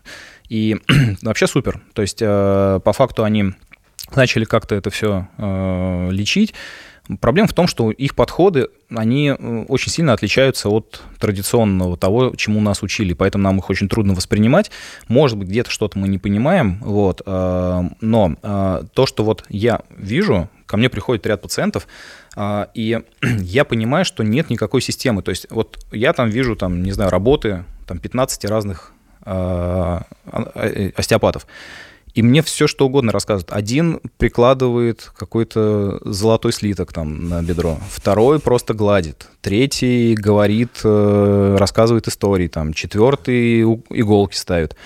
И вот э, я не могу понять, какая система. То есть я не вижу, до сих пор не могу. То есть они все какие-то полярные вещи могут рассказывать. То есть один лечит вот так, один лечит так. У меня было интересно, кстати, случай меня позвали на тоже там передача была, э, ну, на Ютубе, в смысле, тоже выпуск был, и подготовили, позвали меня, еще одного врача традиционного, э, и позвали остеопата. И мы сидим, общаемся, а я вообще в шоке, что ну, с нами позвали третьего остеопата. Вот, а у него причем он в запрещенной сети назывался «Самый лучший остеопат». Ну, есть, разумеется, разумеется, это по-стеопатски. очень, Да, да, да, весьма. Вот. а, И мы когда общаемся, я по- потом я с редакторами разговариваю, говорю, а почему вы решили? Они такие, да классно, смотри, мы хоть показали, что ну, к нему не надо ходить. Ну, то есть мы на вашем фоне его подсветили, что... А он прям действительно, он плохо говорит, он не понимает, какой-то у него причинно-следственной связи нет. Но это может быть именно такой попался остеопат, то есть я не говорю, что они все такие. У меня есть э, хороший мой приятель, который очень грамотный доктор, который для того, чтобы сейчас больше просто зарабатывать, назвал себя остеопатом. А мне кажется, еще есть э, путаница в головах людей. Мне кажется, тебя называют остеопатом. То есть люди, которые работают с суставами. Нет такого. Ну, это совсем неправильный, да, подход. То есть все-таки... Я потому что мне казалось, что это вот остеопаты, это те, кто вот про суставы, вот про все, про это, вот про правильную осанку. ну, у нас врачи-артрологи называются. То То есть есть остеопаты это врачи широкой практики, правильно? Они, я на- насколько знаю, они вообще занимаются они лечением всего. Просто они очень много на себя забирают э, функций, и они понимают все обо всем. То есть вообще они ведут диалог с телом. Хочешь прикол про диалог с телом? Это капец. В том, это просто меня изнасиловали. Значит, смотри, в том году я, значит, ломаю, вот у меня тело отказалось вообще просто жить. Наверное, это был перетренинг. Да, я так думаю. То, что теорию с водой ты разбил напрочь. Что происходит, Валя? Это ты? Ты делаешь? У меня, значит, э, рвется э, сухожилие ногтевой фаланги, и на следующий день я лечу в другой город с этой штукой. Он, значит, на- ночу к маме в Киров, откуда я. Вот. И утром, значит, после перелета, после неудобной кровати, после расстройства, что у меня палец сломался, мы поссорились с женой, все на свете. Я встаю надевать шорты, и мне как будто снайпер издалека. Я ви- вижу, веду его, стреляю. У меня такая боль в спине, что я просто падаю в 11 часов утра и не могу до 7 часов вечера встать. Я не мог даже в туалет сходить. Ко мне приехала скорая, они мне дали аскорбинку, что-то такое. Погладили, сказали, это спазм, просто терпи, ничего сделать не можем. Меня, естественно, это не устроило, и я вызываю специалиста по таким делам. Приезжает, ну, очень широкого профиля, значит, специалист, который вот это вот все лечит. У него есть ба- вот, вот база, он медик, какой-то прямо невероятный. И э, самое главное, он укол привел, привез против спазма мышечного. И я говорю, скорее, пожалуйста. Он говорит, погоди, бро, а, мы начнем с практик. Я говорю, ну да, давай, у меня выбор есть. Я, представляешь, настолько лежу, что у меня есть только одна поза, в которой мне удобно. Она супер неестественная, но я как-то вот ее нахожу и, и, и, значит, и лежу. И он меня кладет головой между ног своих, включает на телефоне на 20 минут какую-то тайландскую музыку, где раз в 6 минут звучит колокольчик. Пцинь. И он трогает, значит, трогает, он ве- ведет диалог с телом. Трогает мое лицо, а я у него между ног лежу. И я понимаю, что а куда уже ниже падать? Все. И он время от времени говорит, откройте рот. Я открываю рот, как идиот, лежу. Потом, закройте рот. И он трогает меня вот здесь, вот ну, лицо мое трогает, ведет диалог с телом. Это заканчивается, я себя чувствую просто изнасилованным, но я говорю, а когда мы вколем меня? И после этого он делает мне пару растягиваний каких-то, у меня проходит почти все, вкалывает мне то, что мне надо, ну то есть традиционная медицина, и говорит, до свидания. Что это было, я так и не понял. Вот это от скуки, вот люди, которые в, в маленьких городах, они начинают все изучать, в том числе даже вот такой сатанизм. А, Я думаю, что это создать конкурентный продукт. Вот, то есть попытка создать конкурентный продукт для, для того, что он, то есть мог бы просто тебе ввести, э, скорее всего, это гормональный препарат был, то есть он тебе просто ввел э, дексаметазон там или... Блокада это называется. Ну, это блокада, которая Да. делается гормоном достаточно сильным. э, Сразу все прошло. Да, глюк- Я- я- глюкокортикостероиды, их как действительно вводят. Я начал двигаться, я, я даже до, до- до ступней дотянулся, представляешь? А, либо он такой, о, человек без движения, у него нет выбора. Наконец-то я попробую. Мне кажется, знания». да, вот тут тоже может быть такое, тут э, тем более известный человек. Да, да. Потом он будет рассказывать, знаете, чья, чья голова была мне между ног? А И я ко- ему- а кого я- я заставлял открывать Да, рот? да, я ему рот Зачем открою. я открывал рот? А он открывал. И он открывал. Может, это прикол такой был. Ну, короче, э, психологическая травма. Я реально считаю, что вот э, вот эти Но мы сейчас, Сергей, проработали ее, вот честно скажем. Ну, я кому-то рассказал, наконец стало, стало чуть-чуть полегче. Да. А, в общем, остеопаты это кто? Это врачи широкой практики, которые нетрадиционными методами лечения, дешевыми для клиента. Да? Но не всегда дешевыми. У них, э, как правило... А что, он телефончик, э, музыка играет, Я не знаю, сколько и он трогаешь взял- лицо. Не знаю, сколько он с тебя взял за консультацию, но я в том плане, что у них консультация, как правило, дороже, ну, чем у традиционных врачей. Возможно, это наше желание чуда. То есть вот есть люди, которые что-то знают секретное. Он мне, я рот зачем-то открывал, он трогал меня. Наверное, он понимает, что он делает. Просто Я могу две истории рассказать? Да. Э, Ну, не две, а у меня есть... э, Мочи, мочи, мочи, давай, истории. А, У меня в окружении тоже есть э, люди, которые, в общем-то, занимаются всякими такими неопознанными штуками, то есть там эзотерики и так далее, и они себя на полном серьезе считают какими-то целителями. Ну, то есть вот, вот я целитель там. И вот, э, значит, э, один целитель жи- живет в Таиланде, тоже, ну, целительница, и у нее прям в какое-то время происходят явно проблемы с гинекологической системой. То есть э, явно, что у нее там с половой системой что-то не, не так, как сбоит, но она это все в постах публикует. А, описывает, мы лично знакомы, то есть я поэтому э, не, не всегда это могу мимо пропустить. Я и пытаюсь иногда что-то вправить как бы мозг и говорить там, иди уже к врачам, а она мне на полном серьезе такая, не-не, сейчас все, я на Луну постою, как бы посмотрю и там какие-то камни покатаю, и все пройдет.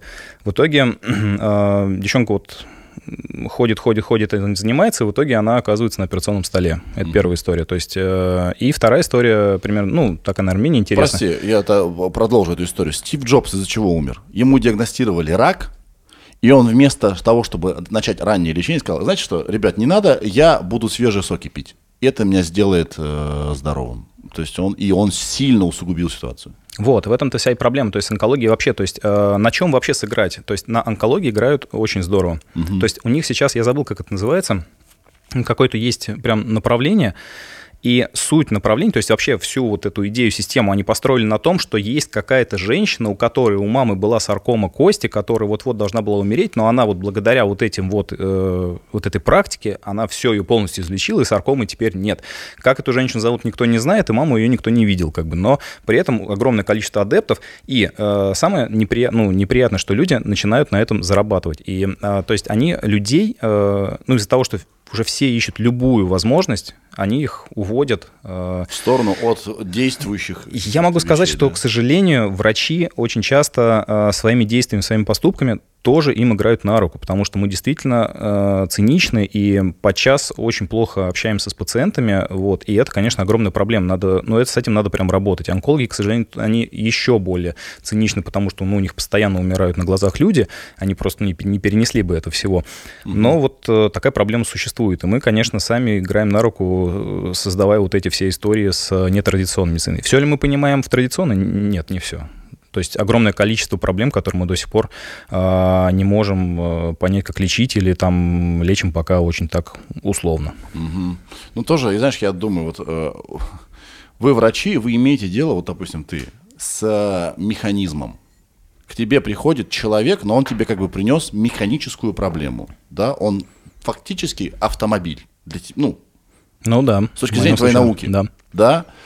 Но он, хочешь, не хочешь, там сознание есть, да, и там какая-то личность и человек какой-то. И вот если это не учитывать, то, конечно, человек может почувствовать себя э, каким-то определенным образом, да, обидеться на врача, на медицину, на подход какой-то и идти искать чудо в другом месте или даже не чудо, а человеческое что-то. Да. Там э, все на энергии же, на эмпатия. На вот, эмпатии. Поэтому да, тут э, и больше времени на просто человек может больше тратить времени на пациента. То есть, ну да, действительно, мы очень часто работаем в дефиците времени. Угу. Это очень плохо. То есть мы действительно должны уходить от 8-минутных э, приемов там, к приему за там, по полчаса, там, по 40, по 50 минут. Это у меня было забавно тоже. Ну, я в свое время, когда тоже там соцсеть раскручивал, я везде прописывал, что вот я 30 минут веду прием. Вот, и мне мои коллеги пишут, э, ну а если мне понятно все за минуту, там что, я 29 минут буду с человеком молчать, я ему говорю, слушай, дружище, но понятно все должно быть не только тебе.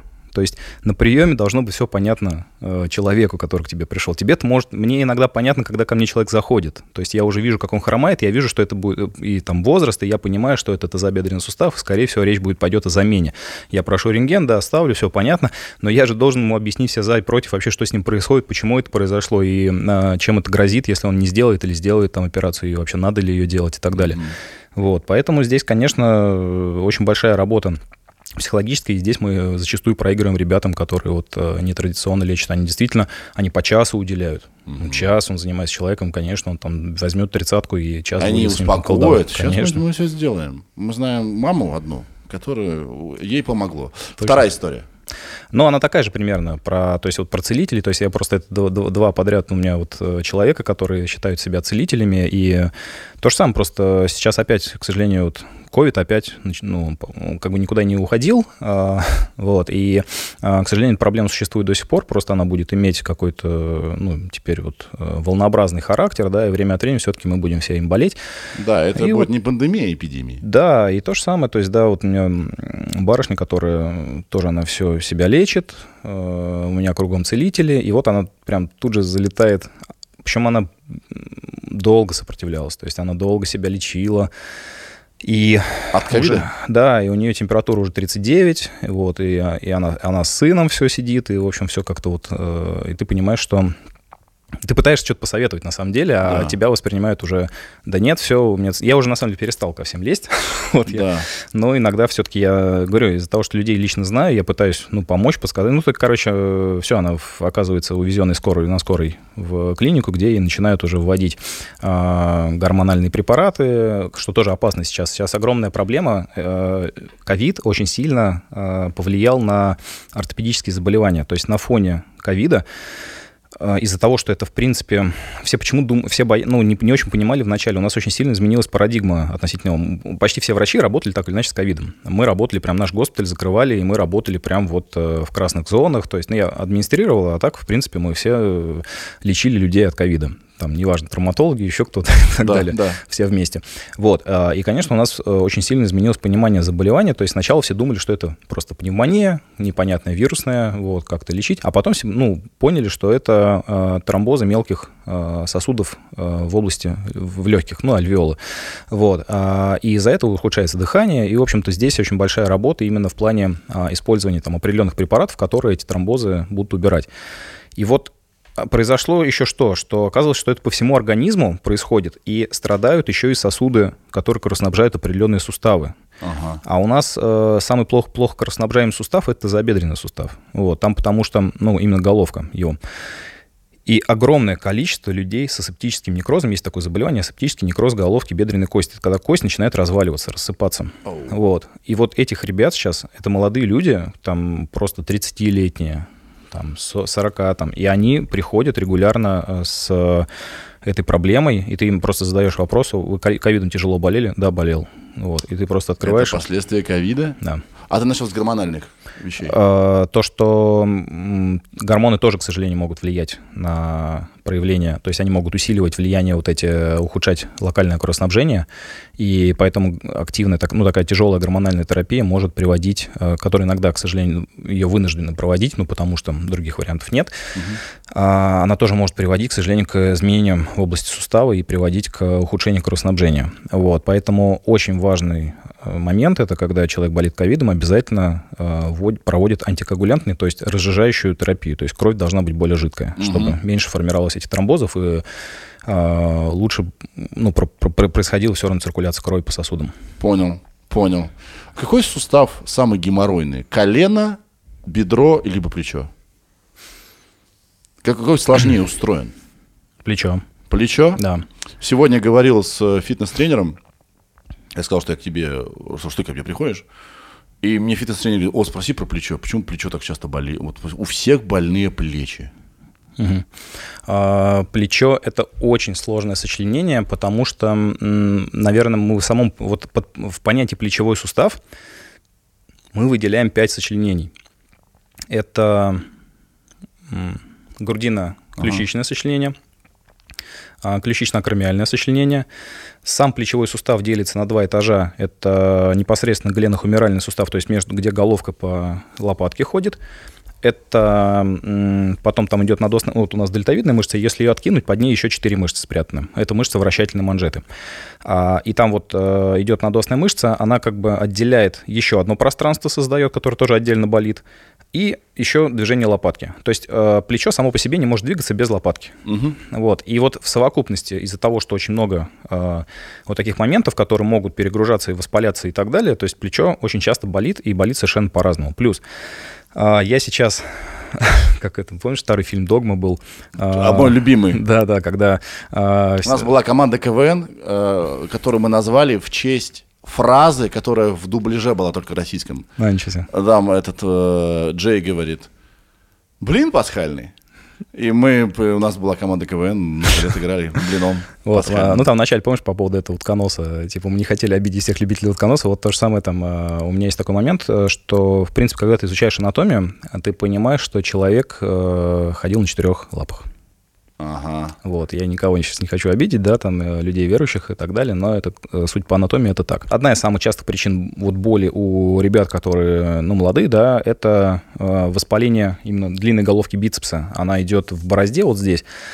И вот как раз если человек бы ходил бы вот так лапу ставил, у нее бы вообще не воспалялась бы. Вот mm-hmm. она бы лежала бы ровненько и все хорошо. Но так как у нас рука висит вдоль тела, эта часть постоянно перегружается. А, и вот огромное количество, ну не знаю, мне кажется, что это где-то 50-60% э, именно молодых, кто приходит с болью. Uh-huh. Ты прям спра- сразу прям покажи пальцем. Если он тебе вот так вот, ну где-то спереди показывает, все это бицепс, точно как бы надо смотреть э, именно, что там происходит с ним. Он часто становится нестабильным, он пытается выскочить из борозды, он начинает травмировать э, рядом лежащую мышцу. Вот, то есть с ним прям целый и воспаляться просто банально. И еще колено можно можно починить, да, там всякие... Все можно починить. И, и, и плечо? Да. Мне казалось, что плечо совсем такая сложная структура. Нет, нет, все вообще. можно починить, все как бы лечится. И а, да, понятное дело, что не, все совсем нелегко. Я тебе больше скажу, что плечо как раз очень крутой сустав в плане консервативного лечения. У него огромное количество мышц-синергистов, которые друг друга э, дополняют. Да? Да, и это прям вот э, плечевой сустав очень часто можно вытащить э, за счет э, правильного просто подхода реабилитологов и определенного лечения. Сегодня в зале спросил э, у тренеров, что спраш- спросить. Вот я записал. Значит, э, первое. Хондроитин, Вот. глюкозамин. Миф или помогает? А, это вот эта штука для суставов. Я даже ее ел, когда у меня начали, э, значит, э, ломаться все мои пальцы. Мне сказали, ну, тебе нужна эта штука. Что это? А, Значит, здесь, да, здесь э, интересно, да, глюкозамин, хондроитин, они, к сожалению, на уровне желудочно-кишечного тракта, они распадаются на полисахариды, и они ни, до какого, ни в какой хрящ они, конечно, не приходят.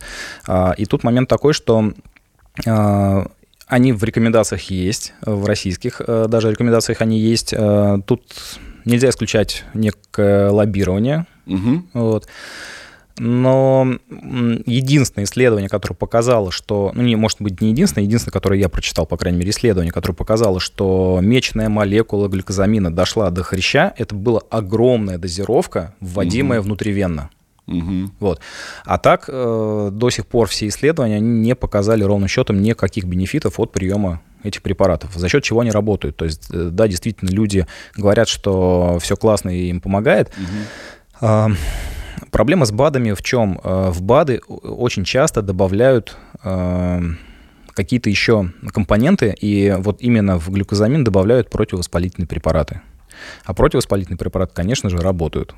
Прекрасно работают. Но смысл тогда пить э, глюкозамин длительно, если можно просто использовать противовоспалительные препараты.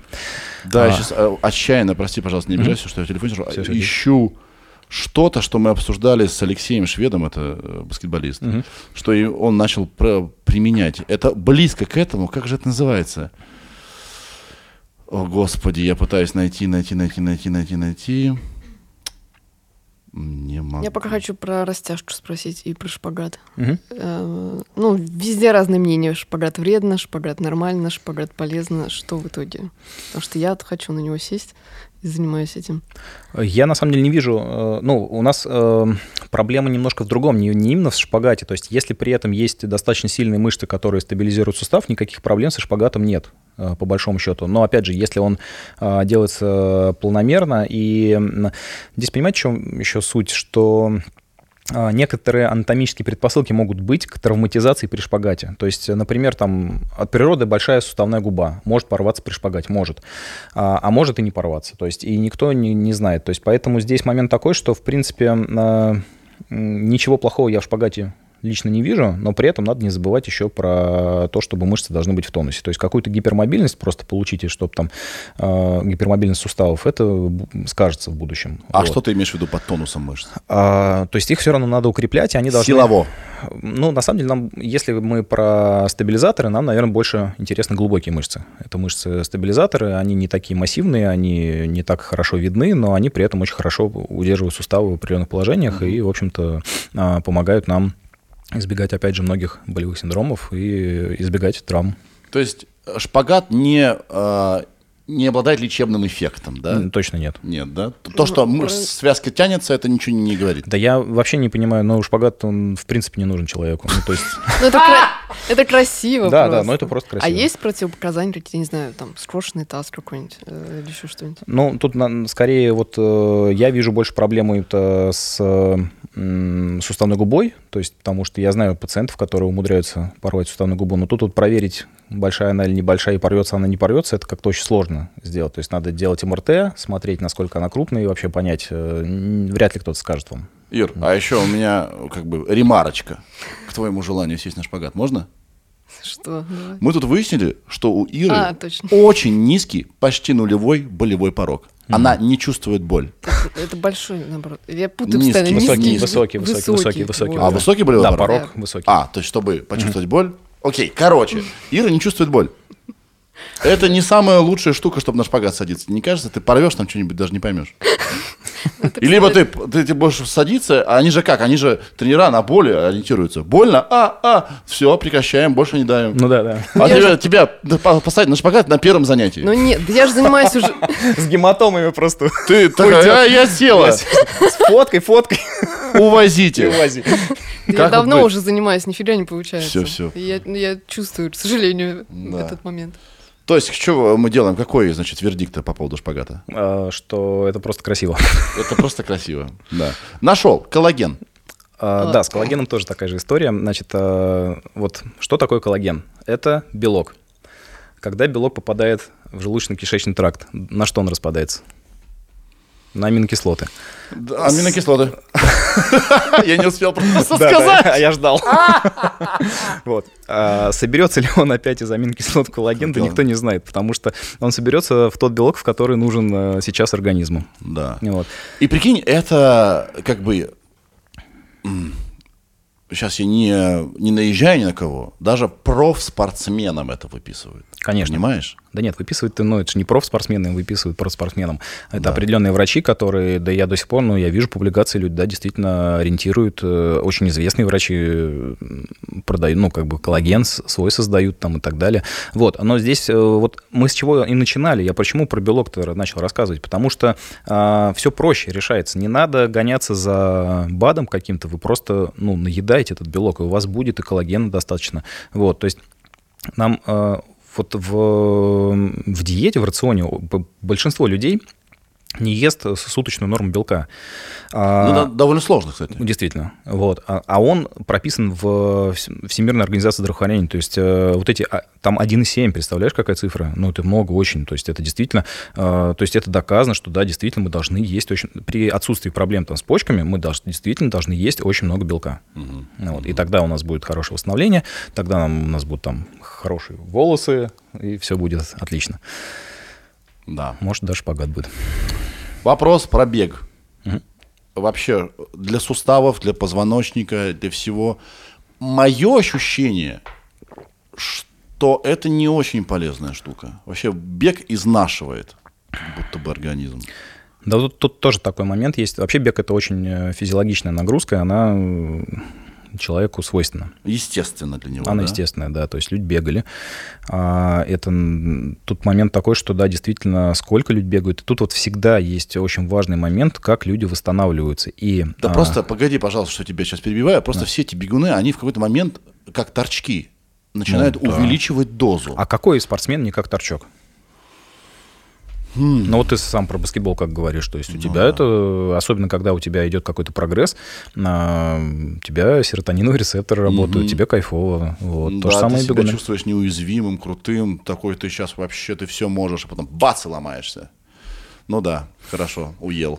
Прости, я тебя перебил. А Поэтому, да, про бег я, я к нему очень хорошо отношусь. Почему? Потому что э, бег помогает людям придерживаться, ну, держать под контролем массу тела. А, Бег э, так или иначе все равно достаточно хорошо, э, в хорошем тонусе держит э, мускулатуру, но он э, очень такой одинаковый, то есть и он поэтому может вызывать определенные перегрузки.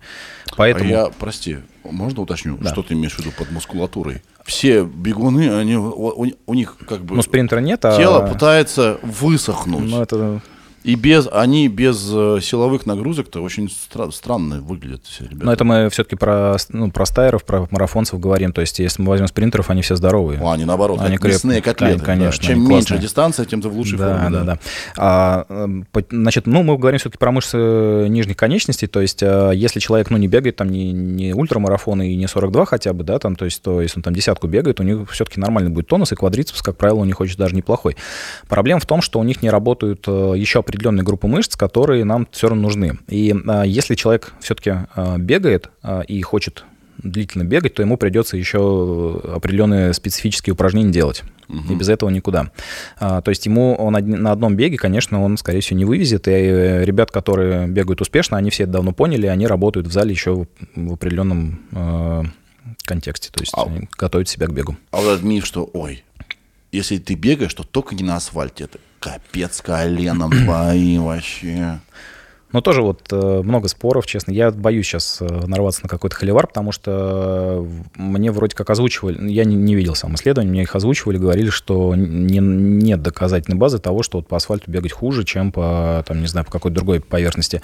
А, на мой взгляд, то есть если у тебя достаточно неплохо амортизируют э, кроссовки, да, там, и при этом ты сам э, мышечный, при этом здесь действительно очень важно очень правильные мысли относительно позвоночника и вообще крестово-подвздошного сочленения, поэтому здесь очень важно, чтобы крепкий кор был. Вот. Mm-hmm. А, поэтому очень много времени надо... Кор — это мышцы... Кор — это мышцы брюшного пресса, это мышцы спины, это мышцы ягодичные, это мышцы четырехглавой мышцы. То есть mm-hmm. вот, это, вот это все ядро, которое а, должно быть сильным для того, чтобы удерживать в правильном положении наш корпус. И, соответственно, если вы много бегаете, не забывайте про мышцы кора, что Безусловно. они бегом никак не укрепляются. Э, они в какой-то степени укрепляются, но, конечно, недостаточно. То есть надо еще отдельно заниматься этим. Угу. То есть бег это хорошо. На мой взгляд, да. Это, да я, я считаю, что любая активность в каких-то правильных, здравых объемах, она, это хорошо. Угу. Вот, человек должен двигаться. Вот это э, гораздо хуже, это гиподинамия. Угу. Вот. Да, да. Да, вот эти люди, которые мало двигаются, вот они как в основном падают очень страшно. Потому что у них ни мышцы, вообще ничего нет, они просто уничтожаются, когда падают. Я могу сказать по хирургии точно абсолютно, что вот э, когда оперируешь тучных людей угу. с, со слабыми мышцами, мышцы же, они вообще даже, у них э, есть такое понятие, как жировая дистрофия. Когда мышца не работает, она начинает в жир превращаться. То есть это прям происходит, да. Мышца? Мышца превращается в жир, она замещается прям клетками жира. То есть я мы... первый раз это слушаю. Я думал, что жир нарастает поверх. Он может нарастать поверх, но он может еще и сам... Есть такое понятие, да, жировой дегенерации. То есть э, у нас, к сожалению, вообще организм очень такой, он очень ленивый, он когда что-то не работает, он начинает сразу это замещать, там во что-то превращать.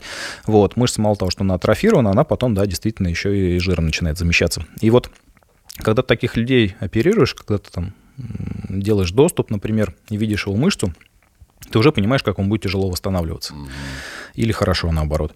И, конечно, гораздо легче оперировать ребят, которые а, худенькие, спортивные, и они и мотивированы, они будут и работать э, потом после твоей операции. То есть это действительно важный аспект. А, и я абсолютно точно могу сказать, что я постоянно смотрю а, суставы спортсменов, и в том числе и профессиональных спортсменов. Своими глазами? Я, внутри я в них, да, mm-hmm. прям в коленке в той же там. И я могу сказать, что очень многие ребята вообще не имеют э, выраженных дефектов хряща, у них очень хороший хрящ, причем недавно оперировал девчонку э, из сборной Китая по футболу. Вот. Да. У нее было 29 лет, первая травма в 29 лет, представляешь? А что есть, было? Э, крест порвала. Угу. Вот. Ну, то есть там прям была такой силовая ну, борьба была, там определенное столкновение, ногу повернула, и, в общем, у нее крест порвался. Вот, я захожу, у нее идеальный хрящ, просто идеальный. Вообще, то есть э, я уверен, что у меня хуже гораздо. То есть там, а я понимаю, что человек просто постоянно на поле. Вот, то есть она постоянно в играет. чем секрет?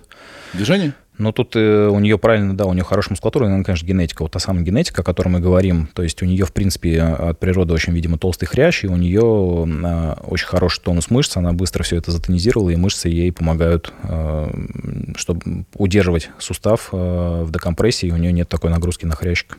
Угу, угу. Блин, миллион вопросов. У тебя, э, э, слушай, мы тут надолго. Ты иди пока.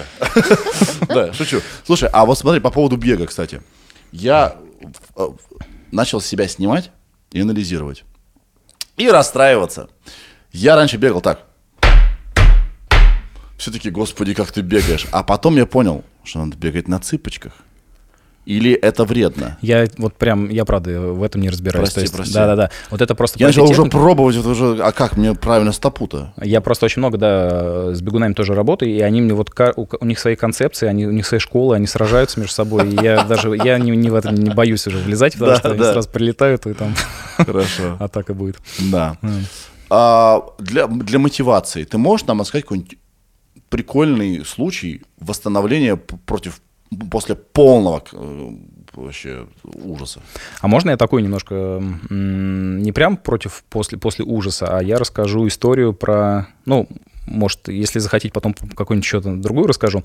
Мне очень нравится просто эта тема относительно ожирения. Угу. А, значит, э, ко мне однажды пришел пациент, э, он весил порядка 150 килограмм, он такой тучный дядька, но он и крупный на самом деле, такой он рослый. И он ко мне приходит, и говорит, мне надо заменить сустав. У меня болит тазобедренный сустав. Вот я знаю сам прекрасно, что у меня все там разрушилось, мне надо его заменить. Я им говорю, «А, я не возьму с вас с таким весом на операцию, потому что э, это будут большие проблемы. То есть мы, ну, сразу возникает риск инфекционных осложнений у тучных людей. Почему? Вот. Ну, это больше слоев зашивать, это больше гематом, и сразу это хороший субстрат для бактерий, да. чтобы там размножиться, Понял. и у них действительно очень... И плохое кровоснабжение плюс у них. Вот. И я ему говорю, типа, надо худеть. Он говорит, ты знаешь, у меня в жизни вот моя единственная радость – это еда. Мне ничего не... Вот просто вот для меня это кайф. Вот. Я не буду не есть, давай придумаем что-нибудь. А на тот момент очень такая была активна. Я, честно говоря, сам до поры до времени не знал. А, Причем познакомился с девчонкой из Питера, которая была врач-бариатр. Вот. Это люди, которые хирургически лечат проблему ожирения. А, они уменьшают объем Либо желудка. желудок, либо шунты ставят, то есть в обход желудка идет еда. Вот. А Что она ему сделала, кстати, она ему шунт поставила. А, То есть э, у тебя... ну, Куда она идет? э, минуя желудок, она тебе в кишечник сразу заходит, и меньше, меньше всасывается, и у тебя меньше питательных веществ, ну, то есть именно макроэлементов меньше Такие впитывается. насыщения не чувствует человек. Чувствует. В том-то и дело, да, в том-то и дело, что он насыщается, а при этом как бы а, у него меньше усваивается еды. Офигеть. Да, вот. А, И он, начи- значит, соответственно, он такой, да, хорошо, и он просто, а он еще такой, ну, прям я вижу, что он пойдет и сделает. Вот, Ага. он такой, да, все, я погнал, как бы. Вот, Дай телефон, и все, я поехал. Вот, п- проходит, не знаю, пару месяцев, ко мне заходит просто другой человек. Я, не- я- я не понял, что что-то знакомое, но вот э, другой дядька. А он говорит, все нормально, я съездил, очень понравилось, хорошо вообще сделали, на следующий день домой отпустили, вот, все отлично, а, давай-ка мне... Она причем его брать не хотела сначала, она им тоже начала объяснять там про диеты, ну, у них тоже определенные риски, они не сразу хватают там всех оперировать, Да. вот. А Она говорит, такой вес еще можно скорректировать. Он нет-нет-нет, все уперся. А, Соответственно, мы ему делаем операцию, и он уходит восстанавливаться.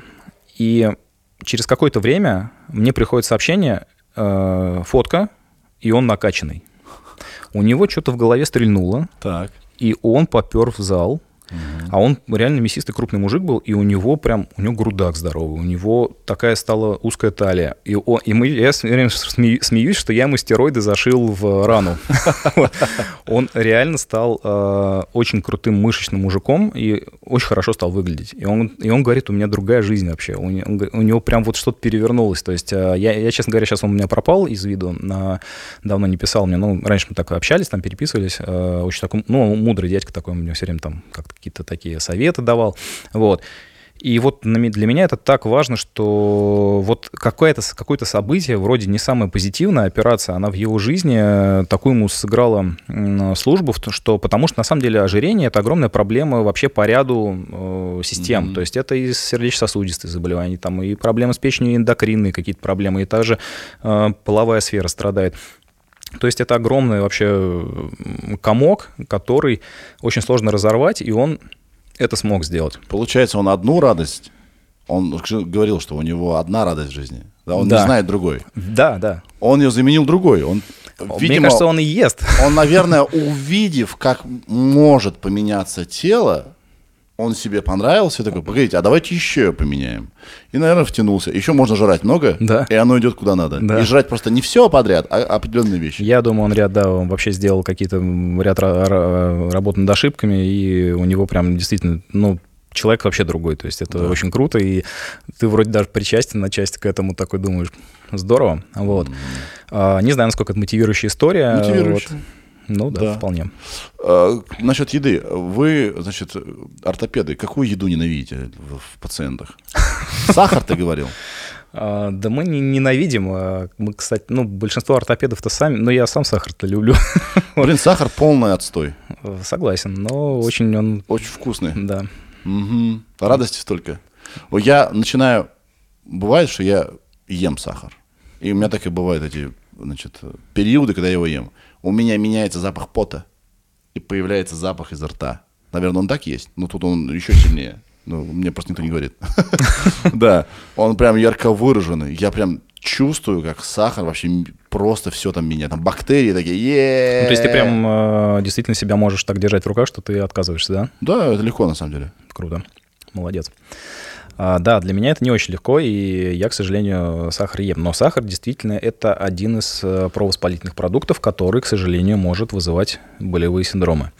А, мы против алкоголя.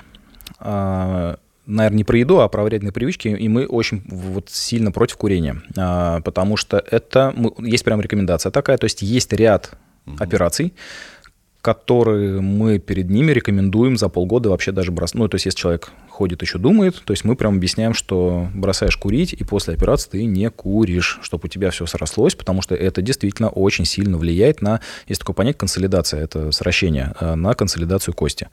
Вот, и мы прям это, на это делаем акцент. Mm-hmm. А в плане воспаления здесь э, это томаты всякие надо убрать. Это после, посленовый, да, по-моему, называется вот эти картофель. Э, это тоже все очень такое... Картофель? Угу, тоже про воспаление. Нет. Ну вот да. Нет, нет. Хорошо. Нет, нет. Нет, нет. Нет, продолжаем переговоры. Картофель мы оставляем. Меняем клин, клин реки. А, так, и а, мучное, и, и, и, и, и. Вот что касается копченого, то есть вот копчености тоже э, очень сильно вызывают воспаление. То есть бекончик жареный на завтрак? Нет? Прям лучше сахарку. Серьезно? Ну, прям да. Но бекончик это прям очень плохо, мне кажется. Ну, иногда. Ну... Я не могу это сказать. Раз в недельку, пожалуйста. Ну ладно, давай договоримся. Перематывай. Ух. Да, блин. Капец. Надо вообще нам позвать какого-то... Вообще, знаешь, ничего нельзя есть. Кого не послушаешь, вот это вот нельзя есть. Ничего, ничего можно есть. Ты позови только, ну вот не нутрициологов, а позови прям диетолога. Да. Нутрициолог вот это прям... как, э, э, как этот, этот остеопат. Да. Да. Вот позови диетолога, который прям, они на самом деле очень крутые, с ними общаешься, они так все классно с рекомендацией. Они, правда, некоторые тучные такие. Думаешь, ну почему ты такой? Ты же должен себя людям э, примером своим показывать. Я... Вот ты, вот ты говоришь про занятия спортом, ты вообще норм, в офигенной форме. Ты первое, что сказал, да, когда да, зашел, сказал, я говорю, нифига себе, ты большой. Вот. Я тебе верю. Когда специалист, даже очень хороший, не соответствует своим знаниям внешне, меня это напрягает. Ну, есть вопросы, да, такое возникает. Да. А, сейчас, слава богу, ребята вот наверное, даже те, кто чуть постарше, они довольно-таки спортивные все-таки, так или иначе. Вообще, ну, у нас, вообще у нас забавно. У нас есть, э, у каждого из специальностей есть финать. Помнишь, как клинику смотрел сериал? Да. Там же вот много таких приколов, что хирурги такие, типа, покрепче, терапевты такие с э, э, этими, с платочками ходят, там капли закапывают в глаза, там, ну, такие ребята попроще. Вот. Ну, это, конечно, не совсем работа, но действительно есть определенные такой средней температуры по, по больнице, как выглядит должен тот или иной врач. И да. травматологи, они, как правило, крепенькие ребята. То есть это все, кто раньше там каким-то спортом занимался. Ну, да просто... вы потому что знаете, что если, если у тебя будет, как бы, ты будешь в форме, ты меньше вероятность, что сломаешься. Ну, да, наверное, так. У меня теория о том, что просто раньше э, травматологи-ортопеды это были максимально приближены к спортивным людям. Э, ну, из, ну, этой, есть, из этой области? Да, из этой области, и людям как бы нравился спорт, и они вот в это шли. Угу. То же самое про урологов. Они очень круто разбираются в вот этих мужских там гормонах, и мне кажется, тоже вот они, все спортивные ребята, многие там идут эндокринологией или урологией заниматься, и как-то угу. там тоже оказываются. Вот. Поэтому. А осанка это к тебе? Ну, по факту, конечно, это не совсем моя уже работа на данный момент. То есть, но изначально, да, мои знания должны включать о ней представление. То есть, естественно, я должен понимать, как, как человек должен себя держать, но я могу сказать, что я этим давно уже не занимаюсь. И, конечно, всякие постуральные нарушения сейчас, вот слава богу, что сейчас появились такие ребята, как реабилитологи.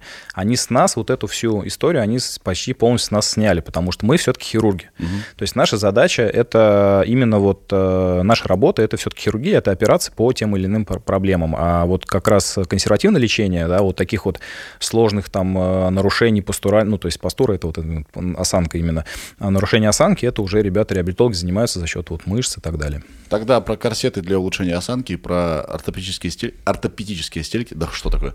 Ортопедические стельки я тебя не спрашиваю. Нет, я могу с тобой это обсудить. Ну, что ты думаешь по этому поводу? Значит, э, относительно э, ортопедических стелек, это неплохая опция для ленивых людей. То есть это статический такой костыль, который тебе может вывести стопу в правильное положение, и он будет тебе, пока ты их носишь, он будет тебе оказывать поддержку стопы. Да. А, у тебя при этом не будут работать мелкие мышцы, а, мышцы как раз стабилизатора стопы, и, в принципе, ты, конечно, снимая стельку, ты опять возвращаешься в прежнее положение. Стелька не вылечит тебя, вот, но вот на момент ношения, да, она даст тебе эффект. Со стелькой можно накосячить, будь здоров, то есть ее можно сделать совершенно неправильно, и это вызовет у тебя еще дополнительные болевые синдромы и вообще не вылечит ничего. Э, Правильно подобранная стелька, э, причем очень важно, под какой вид деятельности ты еще хочешь ее сделать. Я знаю ребят, которые ортопедические стельки себе в коньки засовывают, например, в хоккей вот играют, и вот они придумали, что им надо в стельках кататься. Вот э, один перед, перед тобой сидит сейчас. Мне посоветовал тоже коллега-ортопед, это сразу вывело меня. Я потом лечил, у меня прям эти тендиниты возникли, то есть у меня сухожилия воспалились, то есть прям мне больно было в них кататься, и все, я это убрал, и никаких проблем сейчас не испытываю. Вот, но, а, как я уже говорил, э, сейчас ортопедия и вообще, в принципе, то есть травматология ортопедия, она а, меняется в сторону а, динамических стабилизаторов. То есть мы очень активно стали рассматривать варианты по укреплению мышц. Вот. э, И со стопой это тоже работает. Если это не э, стопа какая-то там диспластическая или после травмы, то да, действительно, стопу, мышцы стопы в той или иной мере можно тоже укрепить. И, в общем-то, человек будет достаточно неплохо себя чувствовать. А, Но это прям очень сложно сделать, потому что это как зубы чистить, это ежедневная тренировка должна быть. То есть это те мышцы, которые, ну, ты много-много лет ходил, получил уже деформацию, и ты думаешь, что ты там неделю позанимаешься, это даст эффект. Нет, к сожалению, это годы тренировок, которые действительно могут тебе немножко, ну, не немножко, а в какой-то мере изменить а, постановку стопы. Мгм. Вот. А, про что еще был вопрос? Про... Про корсеты Про для корсеты. Да. улучшения осанки. Значит, у меня относительно вообще использования всех экзоскелетов, вот, то есть э, многие из моих коллег, то есть э, при выполнении операций на там, том же коленном суставе используют ортезы, да, то есть на коленнике. Я от этого давно отошел, потому что есть ряд исследований, которые вообще показывают, не показывают никаких бенефитов использования этого ортеза, то есть э, никаких плюсов от него нет, а минусы от него значи- зна- знач- значимые. Э, И в чем же они выражаются? То есть когда человек заковывает себя э, во что-то и какую-то поддержку себе оказывает, у него сразу мышцы начинают атрофироваться. Мгм. То есть моментально. Вот ты просто, не знаю, тебе буквально на неделю в ортез э, посади, у тебя нога похудеет сантиметров на, сантиметра на 3. А, потому что мышцам не надо больше работать. Конечно, они же лентяи все у нас, организм лентяй. Вот, он такой, ага, все, за меня работают, отлично, зачем мне туда энергию тратить, все, зачем туда белок пускать, все отлично, то и так все будет хорошо. А, и понятное дело, что а, то же самое это и с э, корсетами. Да, есть ситуации, когда люди уже, ну, там, ну, это мы говорим о совершенно таких э, случаях, там, не знаю, какой-то онкологической кахексии, да, там, когда у человека уже на фоне э, сложнейшего, там, ну, там, действительно онкологического процесса идет там потеря белка, у него уже мышцы, они никогда не будут работать. И тут мы уже можем включать какие-то дополнительные средства опоры, там, заковывать его в, в ортезы. А, может быть, какие-то состояния, там, э, перелом позвоночника так лечится. Э, но это первое время, пока только не произойдет, опять же, консолидация, то есть сращение кости. А дальше все, это мышцами должно держаться. Мгм. То есть нужно... Короче, в- надо качать мышцы-стабилизаторы и мышцы. В принципе, мышцы, да, надо укреплять. То есть, э, Вот оно. Все остальное от лукавого. Ну, да, сейчас так. Мгм. Окей, окей. А, я не понимаю, где шейка бедра находится. Это что такое? Шейка бедра это что такое? Так, Это... на нем могу показать.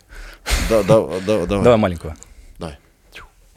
Так, если у нас вот это, условно, тазобедренный сустав, то есть он у нас, на том лучше видно, а, у нас бедренная косточка, она э, заканчивается головкой, Да. и она входит в паз тазо- э, в вертлугу, в впадину такую вертлужную в тазу. Вот, и вот она вот здесь двигается. И вот э, головка... Подожди, она- вот, вот рука это у тебя нога или да, это... да, это нога. Вот здесь это- стопа у меня. Да. Вот тут у меня где-то колено, так вот идет, и вот у меня головка бедренной кости, которая раз и вошла э, в вертлужную впадину, и вот человек ходит, да? Вот. И вот э, здесь круглое, а здесь идет сужение. И вот это сужение мы условно называем шейка. Функционально зачем нужно? Чтобы держать эту... Ну, она, эта кость так выглядит. Мгм. Вот, то есть она от таза идет в сторону, и потом уже длинной колонны Понял. бедренной кости, и потом, которая большеберцовая кость и стопа. И это шейка бедра. Ну, вот эта часть, которая от головки переходит к большому вертелу, это и есть шейка бедра. Мы говорим, а это, это часть ноги или часть таза? Шейка бедра. Это на- часть бедренной кости. Ага. Вот. То есть это часть ноги, Да, получается. да. Понял. А ты говоришь, что часто у тучных людей нарушена и вообще это как бы проблема кровоснабжения там. Ну, это из-за ряда уже про- проблем потом. Это не- нет, э, я не так сказал, не там. Э, У нас, в принципе, шейка плохо кровоснабжается у большинства людей. Да. Вот, просто э, когда ну, это в старости еще все хуже происходит, начинается еще ряд проблем, особенно у женщин. То есть э, у женщин, ну, вот состояние остеопороза, да, то есть остеопороз, мы все знаем, что, знаешь, что такое Нет. остеопороз? Но А, киваю. Ну, ну киваешь. Вот. А Остеопороз это состояние, когда из э, кость, кость теряет э, минералы, то есть в основном ну, кальций. Да. Вот. А, И она становится более ломкая. Мгм. И почему от этого страдают женщины? Потому что они в определенном возрасте, во- возрасте испытывают э, перестройку эндокринную, и э, пара- парадгормон, то есть, э, который помогает усваивать кальций, он перестает выделяться в нужном количестве. Соответственно, кальций вымывается, и кость становится совсем хрупкая, и иногда совершенно вообще какого-то незначительного движения хватает для того, чтобы сломать э, эту область. Мгм. Вот. А, И здесь как раз тоже, это тоже проблема прямохождения человека, то есть из-за того, что, то есть э, у нас, ну вот таз и бедренные кости, они э, выс- выступают из таза. И вот ты представляешь, ты всем телом давишь вот на эти структуры, которые не, не вот так под тобой стоят, да, как вот у этого товарища, да, у него, Да. вот у нее шейки не сломаются, а она давит тебе, стороны, у тебя шейка вот так вот стоит, да, и у тебя вся нагрузка, она давит вот на эти области, и когда они становятся хрупкие, здесь как раз перелом и может произойти. И как улучшить кровоснабжение? Говорят, что помогает крутить педали. Да, тут любая работа, э, опять же, у нас все суставы, они кровоснабжаются за счет, в том числе и за счет работы мышц. Мгм. Вот. У нас, видишь, мы вот э, весь сегодняшний диалог, у нас все упирается в то, что нам нужны хорошие, сильные мышцы, и это, к сожалению, ну, это, это факт. Вот. Блин, Ира, надо срочно звонить какому-нибудь фитнес-клубу. Это вообще а- а- одна большая реклама фитнес-индустрии у нас получилась. Вау. Но мы, да, здесь, конечно, мы можем говорить о том, что... Ну, кстати, фитнес — это неплохая активность. А, да, действительно, вот поэтому человек должен быть э, подвижным, и он не должен быть очень тяжелым. Ну, вот, это тоже важно. А, Мгм. Поэтому чем мы легче, тем меньше нагрузка на нижнюю конечность, тем тоже вот э, меньше будет проблем. Да.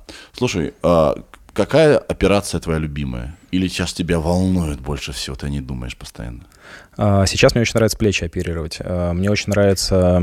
Ну, раньше мне м, пластика связки нравилась крестообразной, потом я ее очень много стал делать. Прошел ее. Про- Да, ну вот у меня сейчас занимает пластика связки, я делаю минут за 25. То есть я всю операцию от э, разреза до, заш- до за- зашития, у меня где-то 25 минут уходит, и это, конечно, уже на автоматизме, и это еще плюс, ну, то, что у меня, у меня очень хорошая команда, и просто мы все, мы не разговариваем про операцию вообще, то есть мы все знаем, что нам делать, и мы стоим там, обсуждаем э, сериалы последние и так далее. И, короче, вы разрезаете человеку колено, такие, «Ха, пф, легко. Да, да. Но у нас более того, у нас еще в операционной, это же все на монитор транслируется, Да. и некоторые пациенты, они хотят посмотреть. И да, А, погоди, это под местным? спиналка. То есть ты колешь, не- А, ми- да, ниже не- вкола ничего да. не чувствует человек и лежит, смотрит. Эпидуралка? Ну, спинальная именно, там разные уровни.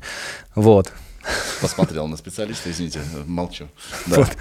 А, и, а, то есть, соответственно, человек, э, ну, они нас просят, да, и мы показываем, вот, смотрите, мы сейчас, проти- ну, рассказываю этапы прям, то есть, вот это мениск, это мы его зашили, вот сейчас мы протянули связку, все, вот тут у вас, значит, с хрящом немножко потертый, надо будет там, например, укольчики поделать или не надо поделать, в общем, все рассказываем, показываем, вот. А, Но сейчас, да, мне очень нравятся плечи, и вот мне нравится именно вращательная манжета, в ней разбираться, смотреть э, именно когда происходит отрыв мышцы, понимать, как она натягивается, красиво ее пришить, вот, чтобы она именно лежала э, на своем месте.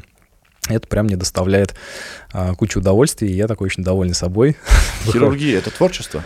Да, Да? да. Это, ну, к этому можно относиться по-разному, как к ремеслу или как к творчеству, но хирург действительно очень творческий. Более того, это не только заключается в работе а, в операционной. Хирурги очень много э, творческие хирурги очень много думают об операциях, и эм, то есть они их модифицируют и э, делают. Меняют методы, чуть-чуть Да. вносят какие-то свои, да, да, да. Есть фишечки у всех, да, это Ага, прикольно. прикольно. А еще понял, что нет нетворческих э, профессий практически. Ну, практически нет нетворческих профессий. Я бы сказал бы так, что э, есть нетворческие люди, да, и мне кажется, в любой какой-то деятельности можно просто действительно очень творчески к этому подходить. Мгм. Вот. А Я тут недавно тоже наткнулся на то, что, оказывается, ну, то есть э, медсестры операционные, они обижаются на хирургов, что вот, ну, они как бы а, first line, да, то есть они вот те люди, которые, в общем-то, на которых э, обращают внимание пациенты, с кем общаются, и вот вся слава это для хирургов, а в меньшей степени для сестер. Но вот, например, у меня ребят, которые работают, они, э, у меня, причем ребят, у меня парни именно работают в операционной, два медбрата, и они э, очень толковые, они прям очень хорошо ладят с пациентами, они со всеми общаются, такие очень, когда надо, поддержат, там скажут что-то, и они постоянно развиваются.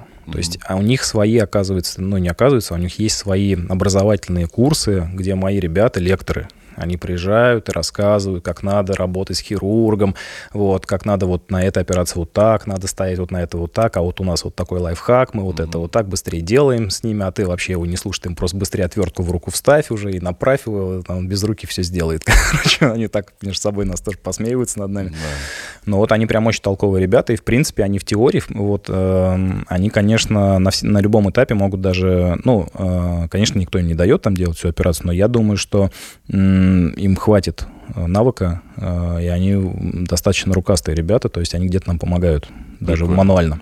Ну, это правильно, когда у тебя а, вся команда, она одинаково, скро- одинаково скроена, когда все пытаются развиться и добиться лучшей версии себя как специалиста. Э, Значит, подытоживаем. Значит, мы все идем, занимаемся, мы качаем все мышцы, включая мышцы стабилизаторов. Да? Мы просто вот штангу, это не годится. Надо сложные вещи тоже делать. Да. Мы не едим сахар. Э, Мы не едим бекон по утрам. Раз в неделю. Раз в неделю только можно. А, и картошка раз. Картошку, ладно, нет, картошку мы, запутался. нет, картошку мы едим. Да. Мы не принимаем это. Врачи ошибаются. Что мы еще? Мы, мы, мы знаем, что все можно починить. Да? Практически, да. Если вам, правда, не 45 и больше. Да. Ну, там гормончики можно поколоть. Ну да, сейчас Нет своих, так мы вам дадим. Вот. И все будет хорошо. Вот это самое главное, что надо знать. А, спасибо тебе, что пришел. Спасибо, что позвал. Очень Василий, интересно. ты классный. Рад знакомству. Взаимно. Йоу. Спасибо. Сережа, это я.